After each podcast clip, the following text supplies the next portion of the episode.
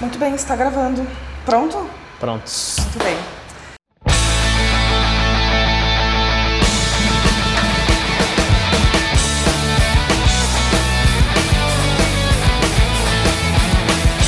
Sejam muito bem-vindos à segunda temporada do Pérolas ao Vinho, primeiro episódio de 2022. Tá uma temporada bem diferente. Esse ano eu vou tentar ser bem itinerante. Inclusive cheguei aqui de mala e cuia, né? E vinho, que não pode faltar, obviamente. E eu tô aqui no Senac de Bento Gonçalves com um convidado muito especial. Mas tem um monte de coisas para falar para vocês, né? E eu acho que eu vou conseguir falar até o final do programa, porque eu sou um pouco enrolada e porque Quando é muito assunto, daí eu entro no assunto, daí eu volto e tá tudo bem, né? É sobre isso. Ai, eu odeio essa frase, mas tudo bem. Ah, mas enfim, eu acho que em primeiro lugar eu quero dizer, bom, vocês já devem estar sabendo que eu tô carreira solo esse ano, né? Então sou eu, eu mesmo e Irene, sempre falo esse, esse o nome desse filme que eu adoro. E cara, eu acho, eu tô com assim expectativas muito boas para esse ano do Pérolas, pessoas, convidados muito legais aqui comigo.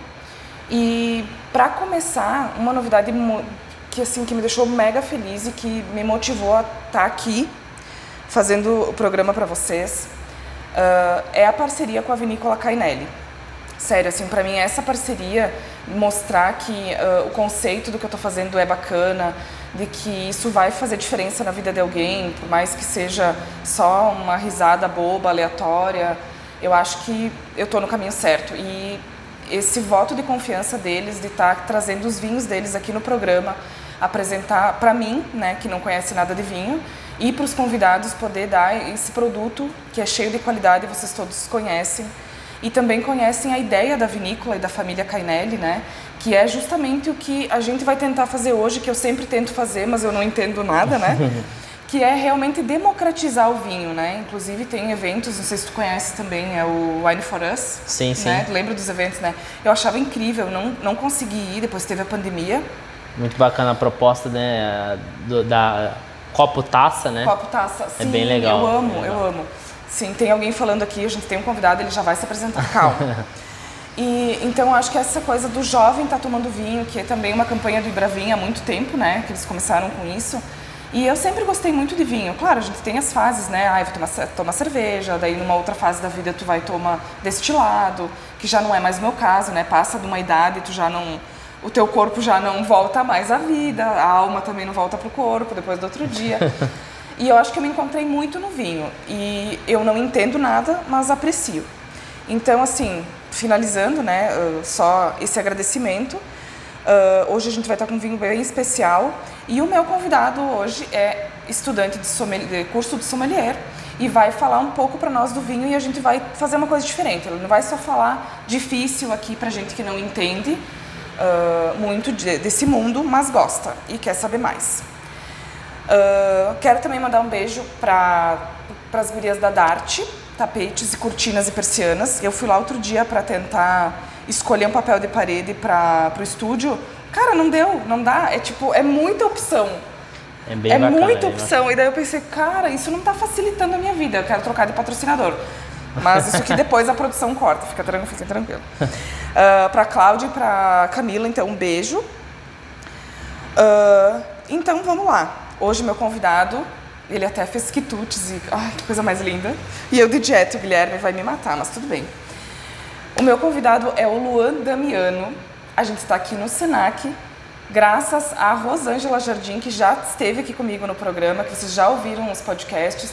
Quem não lembra do vibrador da Anitta, essas coisas aí, vai lá e escuta, porque vocês vão ver uma Rosângela muito diferente, o que não é ruim, obviamente. Vocês vão ver a Rosângela, a pessoa Rosângela, a pessoa incrível que ela é como profissional, como amiga, como mulher, como gestora. E isso aqui que a gente quer fazer hoje. é Vamos trazer o Luan Damiano, que inclusive estou sabendo que ele não é Bento Gonçalvense. Eu acho que essa experiência vai ser bem legal, porque eu não conheço o Luan, não conhecia pessoalmente, estou conhecendo agora. Já tinha visto as fotos né, do, do trabalho dele na internet, que são incríveis e que eu né, não, não costumo consumir devido à genética, né, que a gente não pode nem olhar que já engorda, esse tipo de coisa. Mas é maravilhoso, inclusive quando soube que ele também está estudando para ser sommelier, achei que que ia ter tudo a ver. Então, um beijo pra Rô, que não tá aqui hoje com nós para tomar um vinho, mas em breve vamos beber juntas. E ao Senac também por ter aberto as portas para a gente gravar aqui.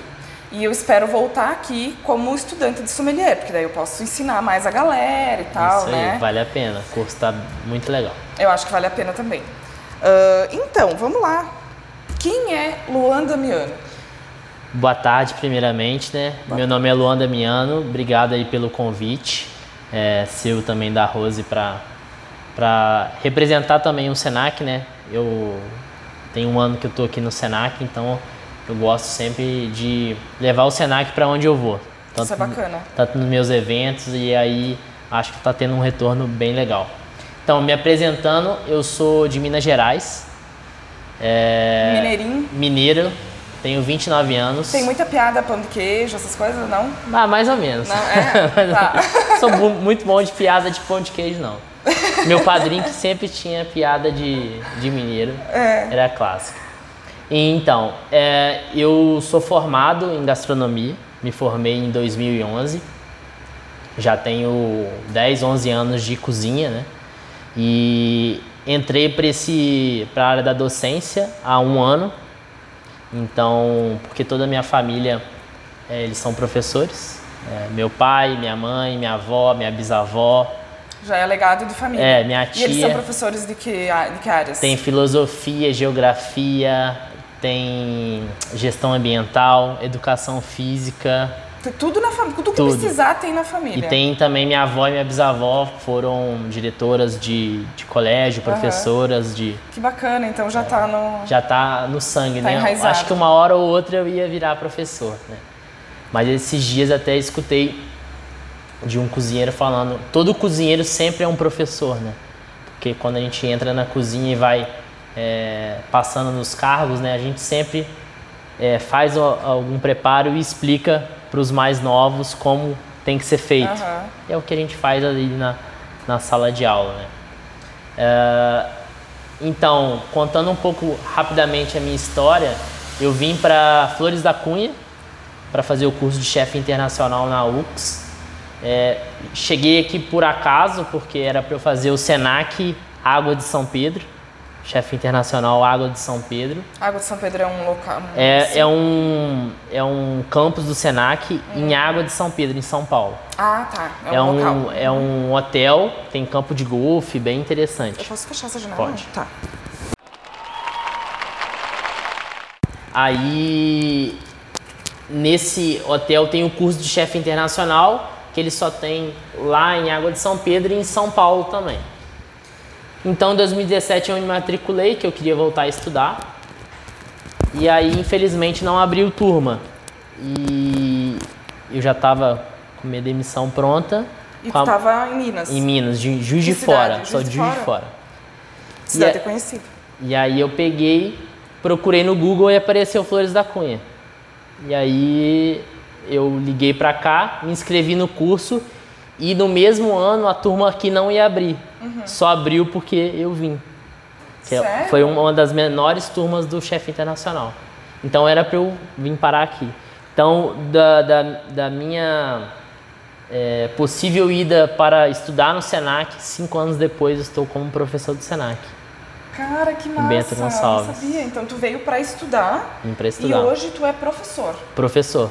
Sou professor da área da gastronomia aqui do SENAC. É, sou formado também em sommelier na Fisar, ali na UX. E estou cursando o sommelier.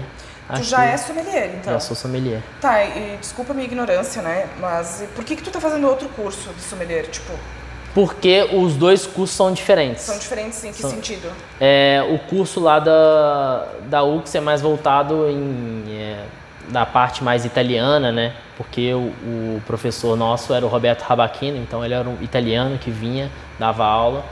Então era um, é um curso muito intenso e de uma semana só. O do Senac é de 160 horas. Sim, é, são meses, né? É. Tipo, Então, realmente dá essa diferença. Um é intensivo e assim, por mais que você estude, o vinho você nunca vai saber. Acho que a gente, quanto mais estuda, menos é, a gente eu, sabe. eu vi alguém falando esses dias, agora eu não vou saber quem, eu não sei quantos vinhos uh, surgem novos, uh, muita, quantas variedades novas por dia, né? Tipo, Sim. era, era um número absurdo para mim. Era tipo 40 novas variedades por dia, ou enfim. Sim, né? é, é bastante, bastante. É, e daí, obviamente, tu nunca vai saber tudo, né? Mas eu acho que é legal para conhecer, né? Para saber. Inclusive, a gente vai fazer um desafio aqui depois, Boa. que é essa democratização aí, porque eu quero aprender, né? Eu aprendo ah, a partir das- do, do meu gosto, né? Sim. Mas eu acho que isso é legal para as pessoas ach- ah, ah, entenderem que elas podem tomar um vinho, não precisa ser absurdamente caro e que elas podem harmonizar com alguma coisa e tudo mais, né? Porque eu tô numa fase da minha vida que eu não bebo mais agora com, por quantidade, né? Sim, é por qualidade, qualidade. agora. E aí eu já saí do moscatel pro demi-sec. Oh, Já é, agora veio um efeitinho, entendeu? Ah, porque, né, vocês já me conhecem que eu não entendo nada de vinho e que eu bebo por se o rótulo é bonito ou não, porque eu sou designer gráfico. Boa. Então, né, eu gosto dos rótulos e gosto do preço também. Inclusive, por isso que a Cainelli, assim, ó, fechou todas comigo. Todas. Porque, assim, tem um preço muito justo por tudo que eles fazem lá, pelo trabalho deles. É muito bacana ir lá visitar também. Sim, é bem, bem interessante. É legal, tu já foi, né? Tu Já que fui, já fui. Inclusive lá tem duas, dois, ah, um clarete, né? Tu me falou que era clarete, um vinho Isso. rosé. Ah, só tem 400 garrafas, envelhecida em barrica de carvalho americano, esqueci o nome. E achei, achei incrível, assim, incrível. E tem um surli agora. Foram Sim. feitas só 120 garrafas. Tá lá assinadinho, sabe? O enólogo, o, é o sommelier que assina, né? Ou é o enólogo? É o enólogo. O enólogo assinou o rótulo, daí tá escrito lá, ah, garrafa número 23 de 120. Eu acho isso incrível, eu acho Bem de uma, legal. de uma afetividade, de um- parece que tu, tá, tu se Sim. sente lá no, Fica na bem carreira, sabe? único, né? É um produto Se bem torna único. personalizado. E, sei lá, dá vontade de tu tomar com alguém que tu gosta, fazer uma tábua, né? Com as coisinhas que tu gosta de petiscar também. Enfim. E eu cortei a apresentação do Luan. Volta. Então, é, voltamos. Então, a gente estava falando, atualmente eu sou professor do SENAC, né? Até depois a gente pode explicar, é, você é, citou ali a questão do enólogo, né? O enólogo é quem fabrica, Sim. a, faz a parte da Verdade. fabricação e elaboração do vinho. Isso eu sabia, me passei. É, qual que era o, o, o papel do sommelier? É justamente é pegar o vinho já pronto Uhum. e harmonizar com a comida. Cara, a melhor profissão do mundo, É, cara. é o melhor curso que você tem. Eu venho aqui segundas e terças, eu fico. O que, que hoje eu vou provar, degustar, apreciar? É Cara, pensa, tá cheio de vinho na tua frente e aí tu toma e tu diz isso é bom, isso não é bom. Ah, tô né, Isso. generalizando. Cara, é a profissão perfeita pra mim. Mas é mais ou menos o que a gente faz. O princípio, né? é, às vezes, se o vinho tá ruim, o seu corpo vai descobrir. Uhum. Você vai falar assim: opa, não tem alguma coisa legal. Aham. Pode ser realmente que ele esteja desequilibrado, muito álcool. Então, realmente, o, o nosso instinto de. A primeira, primeira coisa que você dá uma olhada e vê se a cor tá meio estranha, provavelmente o vinho deve estar. não deve estar adequado para Tá, consumo. isso. Ah, tá, entendi. Daí tu quer dizer que o vinho está ruim mesmo, estragado. Isso, estragado. Estragado. é. Nossa visão e nosso olfato ajuda a gente a ter essa primeira impressão. Sim. E eu acho que é muito particular, né? O gosto, claro, pra tudo, Sim, né? sim. Comida, enfim. E pro vinho eu acho que também, né? Por exemplo, o tinto pra mim eu não sei apreciar, né? Eu Sim. tinha te comentado já. Ah, pra mim ele é muito forte. Eu acho que eu tomo numa velocidade porque eu venho dessa minha cultura de tomar rápido, comer rápido, né? Sim. Então, tomar cerveja rápido é uma coisa. Tomar, Tomar vinho, vinho tinto rápido é outra, né? Dá um querida? porre legal. Ô, porre de vinho, tu já fez? Já. Dor de cabeça no outro dia é terrível. Você não, Não, a dor de nem- cabeça tá, É. tá de boas, né? A- a- o sentimento de morte.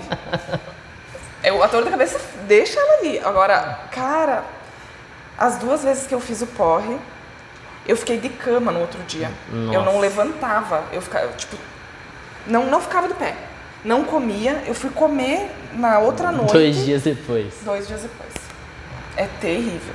E aí que tá, né? Então, o meu paladar, eu, eu acho às vezes o vinho ele muito forte, encorpado, mas é porque talvez eu esteja nessa transição, né? Sim, tá começando, né? Quem tá iniciando no mundo dos vinhos é sempre é passo a É passo. passo a passo, a né? passo. E tu tem uma. e Como é que é esse passo a passo? Tu tinha começado antes, né? Então- Eu gostava de suave, lembra? É, o, a- o princípio é igual quando você toma café com açúcar. Você vai tirando açúcar aos pouquinhos. Por quê? Uhum. É, até depois eu vou pegar o vinho aqui e vou. Já, Pode abrir, se ele tiver bom, tu que diz. já né? botei ele pra gelar. Ó, não é o correto, tá? Gelar ele no, no freezer, mas como tá, Como gente tá quente é. hoje e o vinho chegou quente, não é pecado nenhum colocar ali. Nenhum. E o tinto, né? O tinto. O tinto. Mas é, no freezer é recomendado só se for rápido o espumante, mas na verdade nenhum é recomendado no Nenhum. freezer. Muda muito a química ali. Isso é pode, que você pode é, Desequilibrar? desequilibrar o vinho e gelar demais, né? Então não é legal a gente gelar o vinho demais. Inclusive, quando eu comprei, eu ganhei um surli no final do ano, né, um presente, e aí a pessoa me disse, "Ah, não gela muito, que ele é um, ele é um espumante de se tomar menos Sim. gelado, né? Isso Que aí. ele, não sei se ele é mais encorpado, Ele é mais tipo do gênero, encorpado né? e quando você gela muito, você mascara os aromas. Você não consegue sentir os aromas ah, do vinho. E o surli, justamente, ele, o surli significa sobre as borras. Então ele Sim. não foi clarificado, né? Aham. E então ele vai ter aroma de pães, fermentação, amêndoas, nozes. E ele é, ferme... ele é feito, a, pro- a produção ali do, do gás, né? Isso. É dentro da própria garrafa. Dentro é da isso? própria garrafa. Ele vira espumante na garrafa. Isso. A única diferença do espumante normal é que ele não passa pelo degorge. O que, que é o degorge? Degorge é quando você pega. Imagine que isso aqui é um espumante. Ah, ele vai ficar lá nos pupitres, que é o. Tipo aqueles cavaletes, Sim. quando você coloca, e eles vão fazendo um quarto de volta. E aí aquela. As borras, né, Aham. que é o surli, vai descendo até a, A rolha? a, a tampa Não? aqui, então fica no gargalo. Tá. O surli, ele não faz essa retirada dessas leveduras, ele deixa essas leveduras lá. Então o vinho fica em constante, o espumante, né, fica em constante é. Alteração, então ele vai evoluindo. Se um espumante é um espumante comum, né, pode ser Charmal ou Champenoise, né, ele pega, congela o bico, tira essas leveduras e coloca aquela rolha. Entendi. Normalmente, eu não sei se esse é o caso. Normalmente, o surli ele tem uma rolha de tampa de cerveja. Esse é ou não? Como é a tampa de cerveja? Ah, tampinha. Não, Não é de. é- é rolha. Então, eles fazem tipo um, um leve degorge. Ele de- Eles degorjam, mas não tiram as leveduras inteiras. E aí fica um pouco das leveduras. E aí é interessante porque o vinho, se você guardar ele um ano, ele vai mudar. Sim, ele, ele vai estar em constante mudança de Isso, sabor. por causa das das leveduras, leveduras. aromas e sabores. E tem um tempo de vida menor, daí, tipo, uma validade menor, por isso? ou Não, tem uma validade até maior. Maior? Maior. Olha só. Aí, normalmente, o enólogo fala, ah, esse, esse espumante tem potencial de guarda de 5 anos, 3 anos. E aí, o enólogo que vai sempre falar pro... Que massa. Sugerir, né, pro, Sim. pro cliente. Sim. Que legal. Bom saber.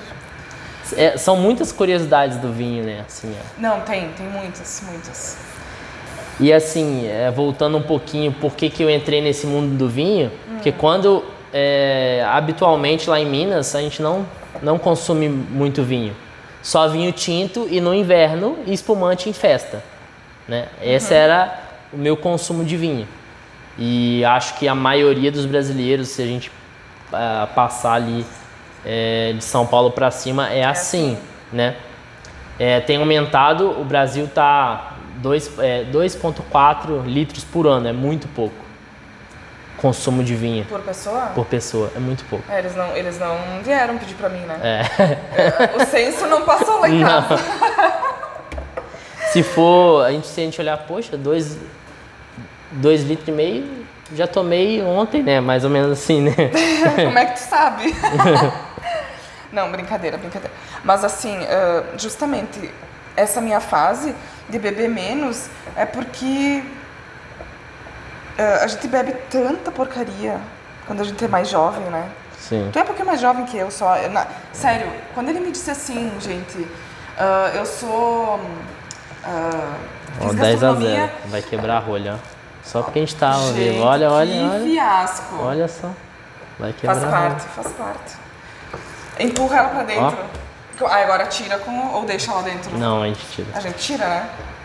Uma vez eu indiquei pra um amigo enfiar lá de- pra dentro. Ainda bem que ele não conseguiu. Então tava errado. E aí, ele, aí o Luan disse que, é, que fez gastronomia há 10, 11 anos atrás. Eu pensei, gente, mas que idade tu tem? E É. ele já é sommelier, tá fazendo o segundo curso de sommelier. Isso, e pretendo estudar mais, justamente para depois que eu, como eu já tenho o, o da FISA e o daqui, eu quero me estudar, estudar mais para também ser professor do curso de curso sommelier sommelier. aqui do Senac. Que massa! E aí, e fora o Senac, tu tem uma padoca. Isso, eu tenho uma padaria, focacceria Boa Ideia, que hoje eu trouxe aqui Maravilhoso. ah, uma focaccia e um, um pão italiano, que é um ótimo acompanhamento para um vinho, né? Então, Ele fica descansando o vinho antes de tomar. Como é que é essa história aí que eu ouvi? É assim, até esse aqui é um corta-gota que salva para não pingar. A gente colocar aqui. O vinho é o seguinte: toda vez que imagina que ele tá aqui parado na garrafa, sei lá, esse aqui, vamos ver qual safra que é. Se a gente tem aqui. Hum, bom, aqui não tem falando qual que é, mas imagina que é 2020. Esse vinho está dois anos parado dentro da garrafa, então é quietinho. Na hora que a gente abre, é, ele ficou dois anos sem ter, ter contato com oxigênio. Então, Aham. ass- assim quando a gente abre ele, ele precisa de um tempo para respirar. Justamente de repente para sair alguns é, aromas não agradáveis, né? Ou também surgir novos aromas, porque é, Em contato com oxigênio, tipo, é isso? Exatamente. Por isso que quando a gente fala assim, ah, por que, que eu agito a taça? É, Justamente para ele oxigenar. pra oxigenar mais rápido, porque a gente quer beber. Isso é aí. isso. E aí não tem muito no segredo, né? A gente primeiro confere o, a- o aroma, né? Ver se é agradável pra gente, depois. Viu, gente? Passo a passo de como tomar vinho. Abra o vinho, tipo um gênio. O gênio tá dentro, tem que deixar ele respirar pra depois pedir os três desejos. Isso né? aí. Aí tu dá uma agitadinha na taça, não bota fora, pelo amor de Deus. Isso aí. Aí cheira. Se o cheiro tá bom, toma. Isso aí. Pronto, acabou. Acabou o podcast. Então tá, obrigada, Luana. Era só isso que eu queria ensinar pra galera. Que não precisa ser chique pra tomar vinho. Que não tem vinho bom só ah, por muito mu- ah, vinho bom sendo muito caro. Tô Isso, certo? Exatamente, é mito. Porque assim, é, isso a gente fala até em relação à gastronomia, os ingredientes, né? Não é porque é caro que é bom, não é porque que é barato que é ruim. Uhum. Pode ser que você esteja pagando a marca, né? Sim, tem isso. A marca, tudo, a né? história, a exclusividade, por exemplo. Um, um espumante Surly de 120 garrafas, ele tem que ser um valor um pouco Ele- maior. Exatamente. E é um valor, não é um preço, né? Exatamente. Que- a gente entende isso, obviamente. E então, o que acontece? Quanto mais a gente começa a estudar e pesquisar, a gente faz uma compra mais assertiva. Então, se a gente tipo, começar, é, quais uvas é, eu gosto? Aí você vai entender, bom, eu gosto de vinho, vinhos que não sejam tão agressivos, então vou começar num vinho branco. Quais são as uvas que são que têm os aromas que eu gosto, têm os sabores que eu gosto? E aí você vai pesquisando e a maior, melhor pesquisa é compra o vinho, bebe, visita a vinícola, visita a Cainelli, prova aí você vai ver, ah não, eu curto mais espumantes, eu gosto de vinhos brancos. E depois é, você vai na evolução de eliminando o açúcar, né? Primeiro você começa com vinho suave, depois é, você vai ali no demi-sec, moscatel, alguns já são mais, tem mais açúcar que o Sim. demi-sec. Depois vai pro brute, extra brute, nature, que é a classificação dos espumantes, Uhum. e o vinho seco, né? Que aí é Essa, é, essa ordem que tu falou é a ordem dos da quantidade de açúcar? Dos espumantes. Tá, e aí tu falou, tipo, Nature e... Nature é o mais sem. É o mais... mais A gente começa assim, ó. Primeiro vamos no suave, Sim, e aí depois vai pro demi-sec, tá. e aí o suave, demi-sec e seco. São as três classificações dos vinhos Do tintos, vinho. dos vinhos tintos Tá. e brancos. Se a gente falar em espumante, a gente vai Ah, tá. demi-sec, mosca... primeiro moscatel, Moscatel. desculpa. Primeiro é doce. Doce, moscatel, demi-sec. Ah, o do- doce antes do moscatel? É. Seria o que? O filtrado? Tem, é, Como tem é um mais doce. é, isso aí. Eles têm mais de 60 gramas de açúcar por litro. Jesus Cristo! É O muito, coração chega a dar é muito açúcar. Depois a gente vai para Brute, que é o que a gente encontra, né? Sim. Em maior quantidade. Que ainda tem uma boa quantidade de açúcar. Tem Tem. É de 8 a 15 gramas, gramas por, por litro. por litro. Bastante. E aí, ele, esse dá uma pancinha boa. Dá duas pancinhas, uma aqui, uma aqui. E de- depois a gente vai pro Extra Brute. Eu não gostei de falar contigo. Ah, velho, 15 gramas de açúcar, não sei o quê. Pô, eu vim aqui porque eu gosto de vinho espumante. Ele fica. Ah, Por isso que aí, se a gente tomar o Surli, o vinho seco, eles são tem baixas calorias também. o Surli é um Nature. O Natura. Exatamente. Certo. Bom, eu tenho um em casa. Viu? Esse dá pra tomar. Esse dá pra tomar. E aí depois a gente vai no Brute, Extra Brute e o Nature, que é a classificação mais seca dos espumantes. O Nature, eu acho. Ah, o Surli eu já tomei, mas. Não achei tão ruim, né? Porque eu também venho do Moscatel, daquele doce. Sim, E aí agora eu tô no Demi-Sec. Eu tô muito feliz de estar no Demi-Sec. Tipo, eu evoluí, cara. já é um bom avanço. Meu Deus. Eu gosto de demi-sec. Eu gosto, É. eu gosto, eu acho que. Eu não sei se eu vou curtir o Brute um dia. Quer dizer, que eu achava que eu nunca ia curtir o Demi-Sec. Não, vai, né? vai, vai. Acho que vou. Mas eu já tomo café sem açúcar há muito tempo, né? Eu e foi também. bem difícil. É, porque assim, normalmente o paladar salgado e doce, a gente é, são os paladares primários, né? Então, assim, claro que a gente vai gostar sempre de doce salgado. Agora o amargo, o ácido, a gente vai desenvolvendo. então você tem que ir trabalhando. Sim, é verdade. Paladar infantil que a gente fala, né? Que é as Exatamente. comidinhas gostosinhas, Exatamente. né? Cheias batata de açúcar, de frita, cânceres e essas batata coisas. frita, brigadeiro. Tem gente que só tem esse costume. E aí realmente vai ser difícil ela apreciar um vinho que vai ter tipo um leve amargor, Uhum. um tanino, um, né, uma sensação de secura na boca. Ela já vai falar assim, não, isso aqui tá. Sim, sim. É difícil. Mas bem bom esse vinho, eu curti. Porque eu ainda nos tintos eu sou meia, né? Que vou devagarinho e tal. Eu não sei curtir muito, mas eu gostei desse. E normalmente os vinhos tintos são bem interessantes a harmonizar com Eu vou provar. com os produtos. Aqui eu trouxe também um presunto que eu adoro para harmonizar com vinho, já que você falou que ia trazer um vinho. É um presunto que quem fabrica foi meu professor, o Edgar, ele é sommelier. Ele faz o presunto, isso? É, ó, ele tem uma fabricar. fábrica em Flores da Cunha. E qual que é a diferença desse presunto? Ele tem menos sal, então ele não atrapalha os vinhos tintos. Diferente de outros embutidos. Se a gente pegasse um salame, por exemplo, ia estragar o trabalho do, do enólogo. Incrível. Realmente. E aí ele, ele acaba equilibrando talvez essa sensação de, de secura na boca. Gente, E aí pão, um embutido de qualidade e um vinho excelente. Não quer guerra com ninguém. esse pão não precisa de salame nenhum. Eu Só adoro comer pão puro. É esse pão é um pão de fermentação natural, então ele é bem mais leve. Ele tem esse ah, aromas diferentes, sabores diferentes que combinam muito bem com E que tipo de pães tu faz? Tu faz focaccias, né? faço focaccias, é, faço pão de hambúrguer também, pão italiano, pão 100% integral. Integral não interessa. É, mas a, qual que é? Todos, algum sem, com zero açúcar? Todos são zero açúcar. Tá de sacanagem. Sim, essa que é a diferença. E a, e a, e a vantagem da fermentação natural é que o fermento consome açúcar. Então ele, além de ser não ter açúcar, ele também tem baixo índice glicêmico. Muito me interessa. E- Porque o, o Guilherme, que ele já veio aqui também, meu treinador, Sim. ele só me deixa comer pão. Um pão que eu compro num mercado só e é um pão zero açúcar, Esse- né? Todos os pães aqui zero açúcar.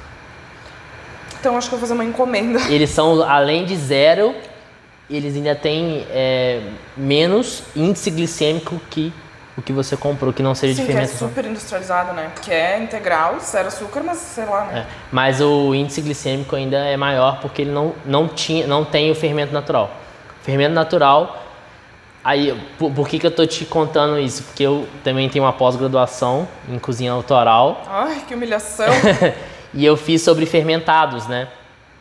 E algumas alergias que nós estamos desenvolvendo são é, por conta de algumas indústrias e a forma indevida de lidar com o produto. Sim. Então, assim, às vezes você tem alergia mais açúcar da farinha. Alergia do açúcar da farinha. chama food maps. Tem gente que tem alergia ao açúcar da farinha. E aí a fermentação natural tira esse açúcar. Que incrível, eu não sabia É. disso. E aí, chocada. e aí Verdade. isso que é o grande diferencial, né? Então, assim, você come o pão, não vai se se Não sentir estufado, é.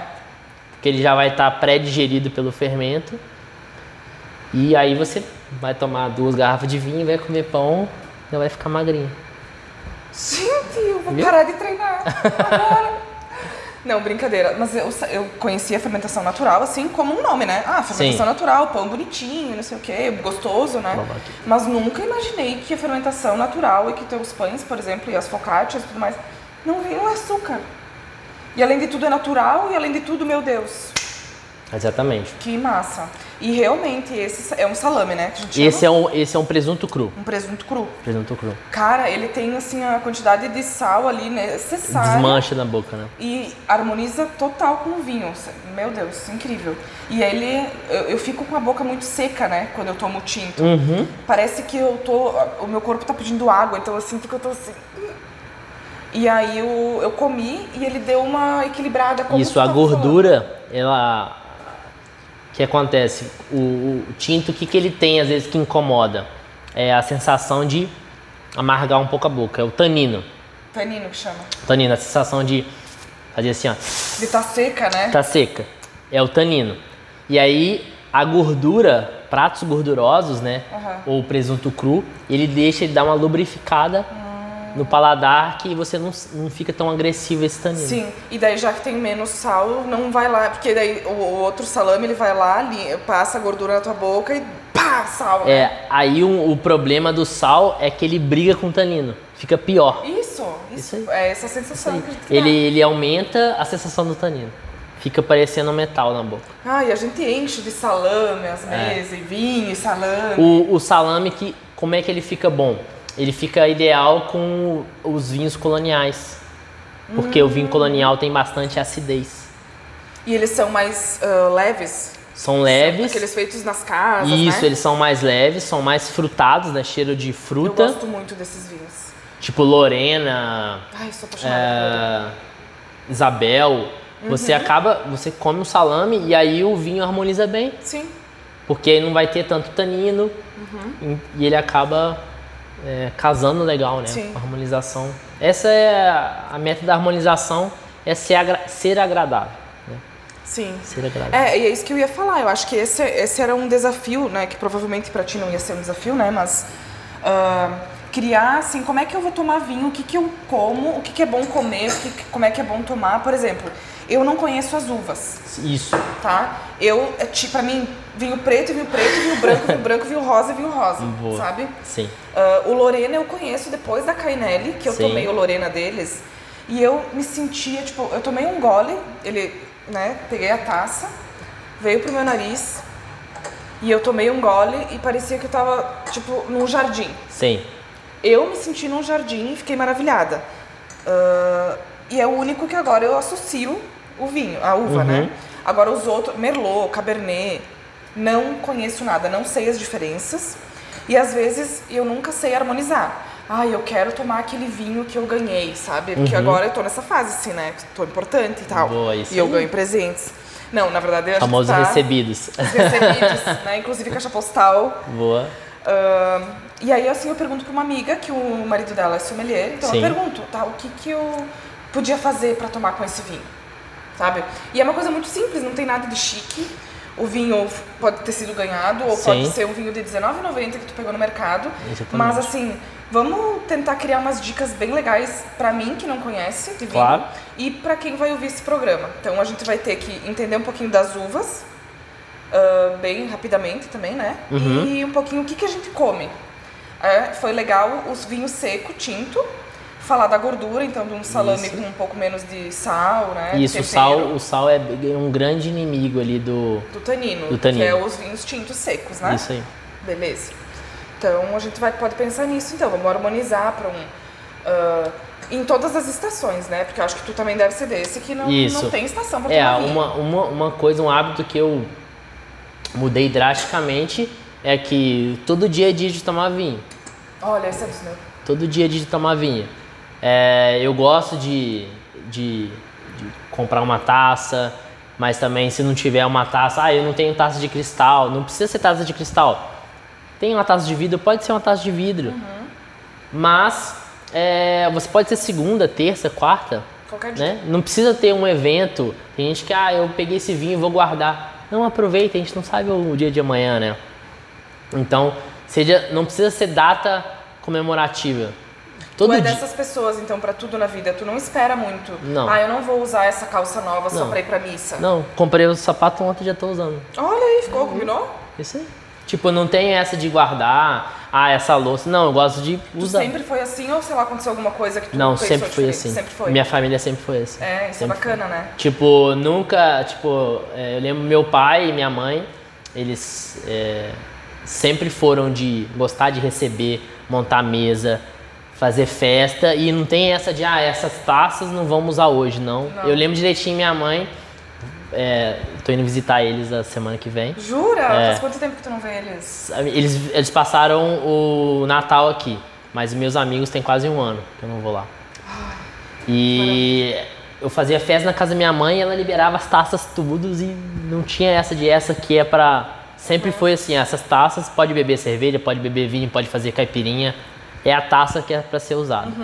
Então, eu sempre tive isso de não, ah, não, não essa aqui é pra usar. Quebrou, quebrou, compramos Compra outra. outra. Estamos trabalhando pra isso, né? Sim. E Então- pra pagar gasolina. É, pagar gasolina. Triste. Então, é, falando sobre harmonização, é, o, o nosso clima né, do, do Brasil, de uma forma geral, tirando aqui do sul, né, que a gente tende a tomar mais vinhos tintos, né? Sim.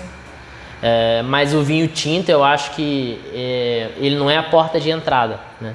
Acho que a porta de entrada justamente é os vinhos suaves e os vinhos brancos. Eu acho que o Brasil tem um clima muito favorável para o consumo, né? Porque a gente gosta de beber para se refrescar, igual você falou, né? Exato. Beber para matar a sede.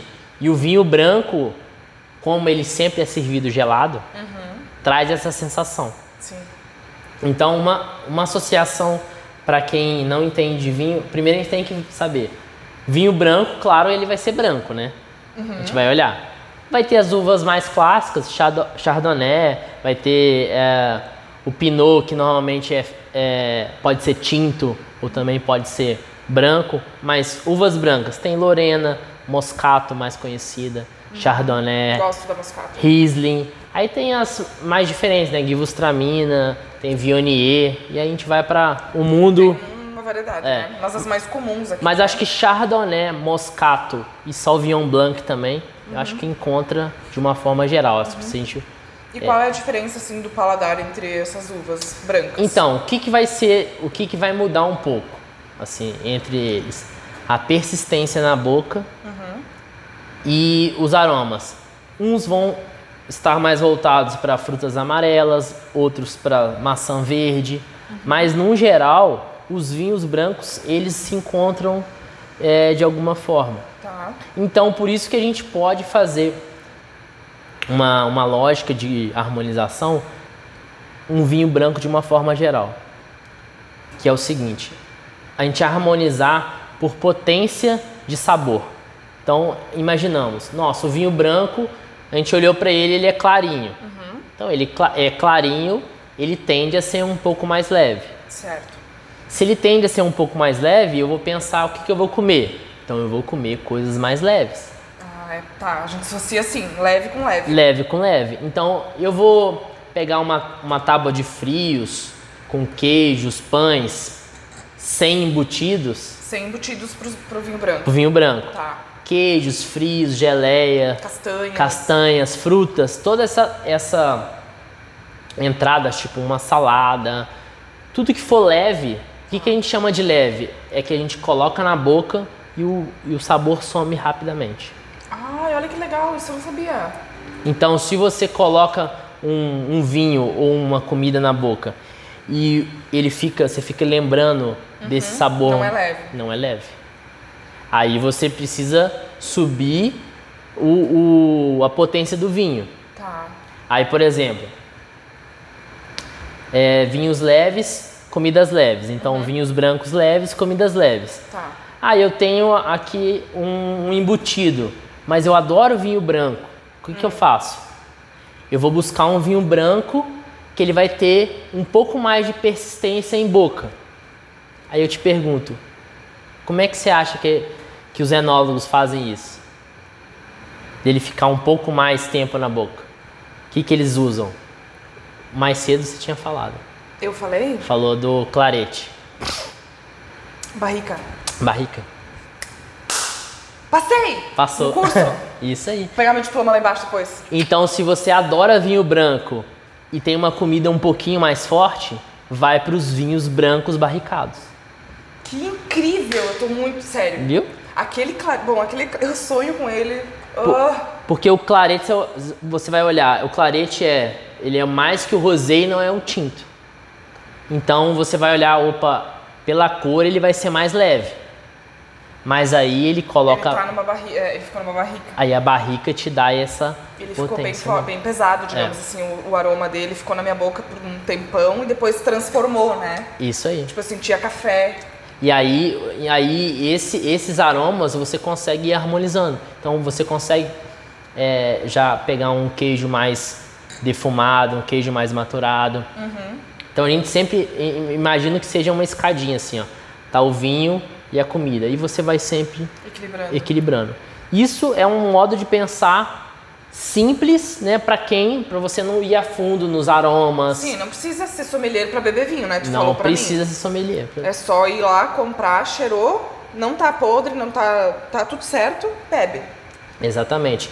Pode acontecer que tenha algum problema em rolha, né? Que o vinho não tá bom, mas normalmente vai ser, é difícil. Pode acontecer de o vinho não estar bom, mas normalmente que ele tá na, Normal, na prateleira. né? Então, entendido dessa parte dos brancos, entendido. É, não é difícil de, de pensar dessa Não, forma. Eu tô muito feliz, eu tô aprendendo vinho. Aí passamos para os tintos, né? Então, a primeira coisa que a gente vai avaliar, né? A gente tem que descobrir quais uvas são tintas, né? Então, as mais comuns é Carmenère, é Malbec, Merlot, Cabernet Sauvignon. São as quatro assim mais é, Conhecidas, conhecidas. comuns, né? Tem, Sei lá qu- quantas. é, por exemplo, esse aqui é Merlot com Ancelota. Né? Ancelota é uma, uma uva italiana. Tá. que ela dá, mas aí é o sommelier que pensa assim, ele, a gente já sabe que se tem Merlot e Ancelota, a gente já imagina as características do vinho. Sim. É, aí esse que é a- o, o- bacana de você é, começar a, aprender, a estudar mais, que você já imagina como o vinho é Claro. pelo, pelo que o enólogo te conta. Então a gente vai pensar da mesma forma. Vinhos leves, eu, eu como comidas leves. Mas as comidas leves, do o tinto sempre vai ser um pouco mais presente do que o branco. Sim. Então aí você já pode começar com risotos, massas, é, carnes. E aí como é que a gente vai no nível? Se a gente pensar no risoto de queijo, pode combinar com um merlot. Se eu tenho um queijo mais defumado, e esse merlot passa na barrica, equilibrou por- pelo queijo defumado. Aí eu tenho o risoto de queijo defumado com uma carne. Aí esse merlot não consegue não consegue equilibrar mais. Aí você tem que trocar o vinho. Tá, tu tá, então tu tá fazendo uma escadinha. O Merlot, ele é o mais leve dos pesados, isso? Mais ou menos. Mais ou menos? Pinot, Merlot, Cabernet Franc são vinhos mais, mais Tá. leves. Claro que ele depende muito da elaboração. Então, os vinhos leves vão ser os vinhos sem passagem em barrica. Tá. E aí depois que eles passam em barrica, eles ganham também mais estrutura. E eh, essa passagem na barrica tá escrito no rótulo? Sempre vai estar Sempre escrito. vai estar escrito. Tá escrito. A gente vai Por exemplo, é, normalmente ah, algumas vinícolas né, não, não falam, né? Mas é ideal você a gente ou per- pesquisar ou perguntar para saber justamente, bom, se a gente fala, toda vez a gente já comentou antes, né? Se a gente falar, o vinho é passado em barrica, opa, então Ele é mais forte. ele é mais persistente em boca. Uhum. Então eu posso usar um- um- uma carne mais forte. Por isso que é tão famosa a, a combinação do taná e das carnes. Que isso é herança ali do Uruguai e da Argentina. O taná, ele é bem seco. É, ele na verdade é, a gente sente a sensação seca, Uhum. mas é porque ele tem bastante tanino. É, eu acho que eu descobri que eu não gosto do tanino. O tanino, eu também não sou um, um apreciador de vinhos muito tânicos. Não, não O que, que é tânico, tanino? Tanino é você Diferente a tomou. É, Ah, não é uma substância, é uma... Não, não, é, é uma substância que é, é presente na uva, na Tá. casca da uva e na semente.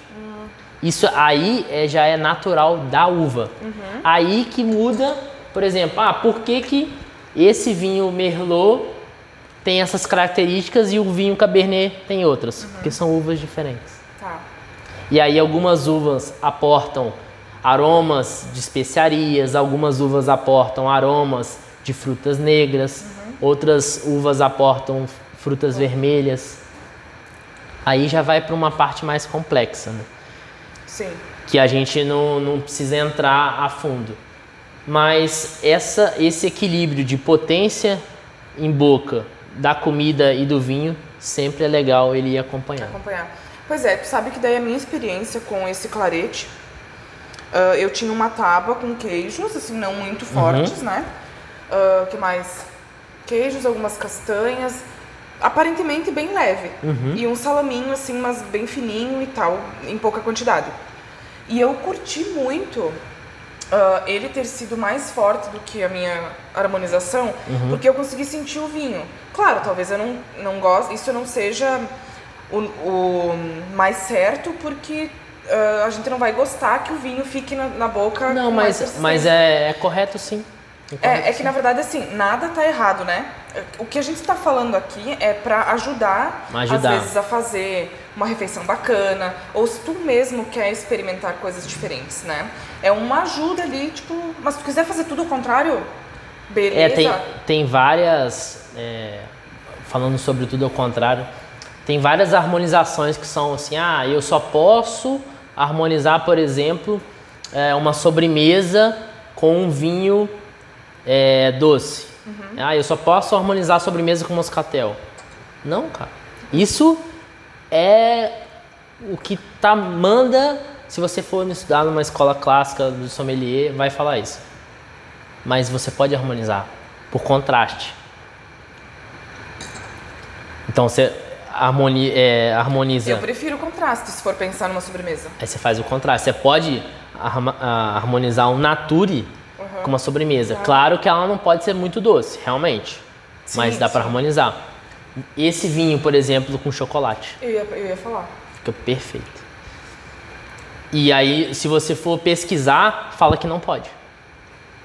É, mas aí que tá, né? Pessoa- as pessoas são muito chatas, né? Não é que não pode. Pô, é, é o teu gosto, né? Tipo, inclusive eu também, eu me sentia muito mal, assim, sentia vergonha de não, não tomar brute, né? Sim. Ia pra eventos e tal, ia pras... E aí todo mundo brute, brute. E, e assim, ó, eu tenho certeza que muita gente engolia fechando o nariz. Fala, ma- tá marra, Tá? tá marra. Só pra dizer que brute é de gente chique. Uhum. E eu no moscatel, eu quero meu docinho, eu, eu quero meu docinho. Tipo, cara, eu me sentia mal, porque assim, ai, tu toma moscatel, ah, meu Deus, que horrível. Cara, me senti mal, mas assim, entendi que, pô, é, é eu que tô tomando. Tem- ninguém tem nada a ver com isso, né? Uhum. Então, eu acho que tem que respeitar essa, os gostos da gente e, tipo, não tem nada de errado nesse mundo, né? Tu tem que experimentar. E é por isso que eu acho que hoje a gente tem tanta coisa boa, gostosa e de qualidade, porque alguém foi lá e fez ao contrário. Então, mas você falou uma coisa que é muito importante. a evolução da, da área dos vinhos do Brasil foi assim enorme, tá? Então, por exemplo, realmente, ah, você falou que provou o surli, Surli. você provou provei. e gostou? Curti. Eu, eu comi com salmão e maracujá, assim, não sei se. Se salada. você gostou? Eu gostei. Então, tá tudo harmonizou. certo, então né? harmonizou. Essa, Essa é a chave. Pronto. se você gostou, Harmonizou. harmonizou. E assim, como teve essa grande evolução, a qualidade dos vinhos melhoraram muito. Nossa. É, por tecnologia, por estudo. E aí, às vezes, um brute, realmente ele era amargo. Mas ele é amargo porque ele era mal feito. Eu vou. Sim. Tu tocou num assunto que eu acho que eu nunca tinha pensado nisso. Então, assim, você gostava do moscatel porque era o melhor. eram ruins. Porque o, a- o que, que é açúcar? A mascara ou amargo. Sim. Então, se você tem, por exemplo, o surli, o nature, e você prova e não tem nada de amargo, é porque ele foi feito com excelência. Exatamente. Esse surli, eu imaginei assim, meu Deus do céu. Deve ser uma mistura de Dorflex amassado com, sei lá, com, com Novalgina pingada. Bota uma aguinha ali, eu vou tomar, né? Mas pensei, vou lá, eu já tomo café sem açúcar, já sou gente grande. Tá no caminho. tô no caminho. E aí, cara, quando eu tomei aquilo, aquilo assim, era simplesmente perfeito. É, parece que ele ah, saiu da garrafa e se ah, entrou no ambiente.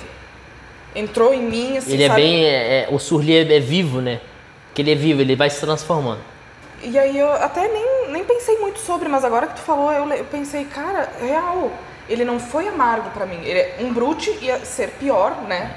No nível amargo, do que o surli que eu provei. Uhum. E aí o que hoje melhorou bastante que é o que você não precisa pegar, por exemplo, vinhos de 60, 80, 100 reais, espumantes também, pra Ter a qualidade. ter a qualidade. Hoje você tem qualidade, com 30 reais você tem um brute sem amargor. E um vinho e um espumante com 30 reais, né? Exatamente. E aí, eu sei porque eu tenho amigos que falam assim, não, eu não tomo brute. Aí eu, se toma esse. Aí você, nossa, bom, esse é extra brute. Aí ele, não. Como diz o pessoal aqui, não pode? Eu falo, sim, mas é porque foi feito com qualidade. Foi tudo, foi cuidado. Porque o que, que é? É o cuidado na hora de colher a uva, para você não, é, já não, não oxidar ela lá. Se você tira com muita brutalidade, já começa a oxidação ali. Que é, é, que é entre a casca ali. É, você Né? Imagina que é um, grão de uva. Aham. Se é- você pegou com muita brutalidade, amassou, já começou Já a fermentar. começa a fermentar. E aí isso já altera tudo. Se tiver muito quente, se for o engaço junto, tudo isso amarga. Pode. E aí o que, que faz? Açúcar. Sim, bota açúcar, um pouquinho de E terra. ver aí no bom. café é a mesma coisa. Por que, que você pega um café de pior qualidade, queima ele na hora que vai fazer? é claro que você tem que se salvar com açúcar. Açúcar vai salvar o seu café ruim. Isso eu já tinha ouvido. A gente, a gente que tem um café ruim aqui, né? Exatamente. Lá o café é bom, Minas. Mas podia Muito. trazer uns café, né? Boa, vou trazer Vai um café. semana que vem, vou, vou trazer. Então lá é, é a terra do café. Sim, sim. tá? E já falando sobre Minas, Minas ganhou como Cirral o vinho mais bem pontuado no Descorchados essa semana. Sério? E como é que. Lá é bem mais quente, né? Lá É não tem inverno, assim, que nem aqui, nem perto, né? É, o que, que acontece? Lá ah, não tem a fase da hibernação da, da, Pois é, como é que faz? da parreira. É. Ela. Eles, eles chamam poda dupla. Hum. Eles fazem uma poda dupla, essa em é, coisas técnicas eu não sei que é coisa da Ah, não, viticultura, tranquilo. mas A gente também não sabe. ele dá duas safras ao ano. Ah, entendi. É. Só que aí características os vinhos que dão duas safras e o clima um pouco mais quente, ele tem menos acidez. Que é o que? Menos secura? Não, menos acidez mesmo. Acidez. Acidez é, é, uma- é um, um elemento que se dá pelo clima do, da região. Então, quanto mais frio, mais acidez? Isso. Exatamente. Legal. E aí por Ai, que isso que a, o sul é a terra dos espumantes. Tá, e o rosé? Rosé. A gente falou do branco, Boa. do tinto. E o rosé? O vinho rosé, é, ele vai ter. é, você pode fazer vinho rosé com uvas brancas e com blend de uvas tintas, ou dá para fazer de uvas tintas também. Por exemplo, pode ser um merlot rosé. Sim, eu descobri semana, essa se- semana passada por causa do clarete. É. Então, é, a gente vai para a mesma ideia. Se for um rosé de maior parte de uva branca e um pouco de tinta, ele vai ser mais leve. Então ele vai harmonizar com comidas mais leves.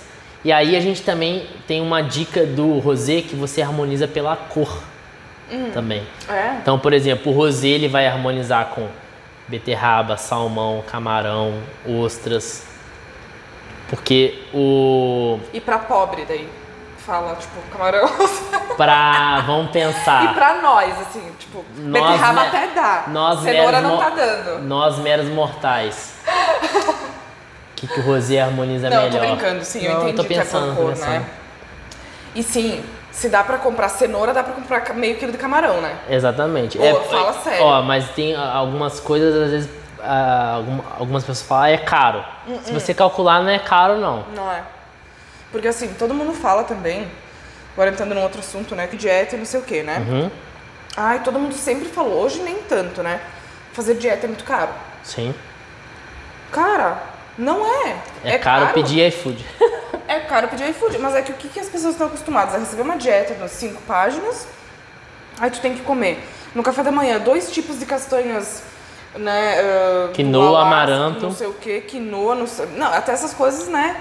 Mas tipo, a salada não tá ali, a batata, o arroz, o feijão, a comida de verdade. Sim, a Que, comida de- digamos que, né, uma ressalva hoje tá caro também. Sim. Mas uma, né, há- há pouco tempo atrás era o normal da gente comer, mas daí tu tinha que comprar uns negócios feitos por virgens, de loiras, albinas, eh, de olho, de heterocromia.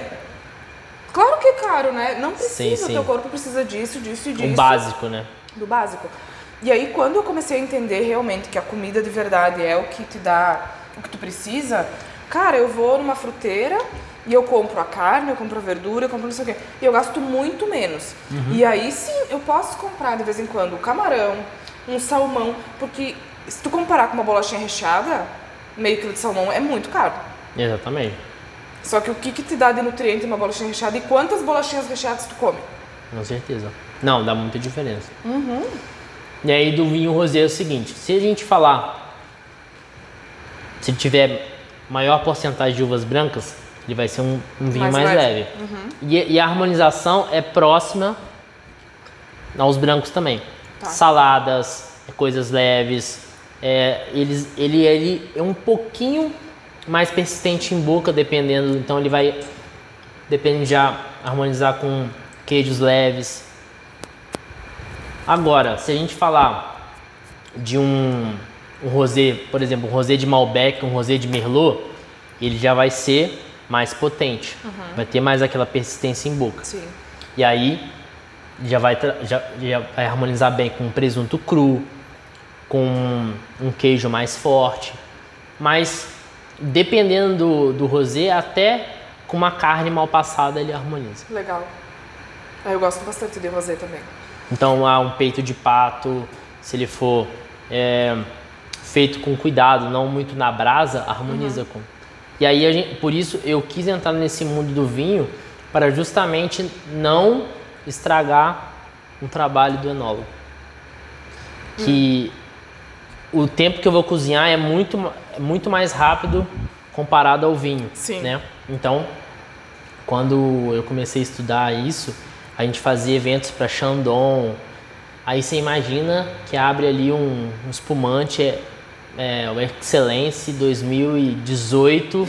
Demorou, ficou tantos dias não sei aonde, escutou ópera. Cantaram pra ele. É, aí o simples fato de eu é, errar o sal ou colocar muito ácido, acabei com o vinho. Ai, tipo, isso que te deu a. É.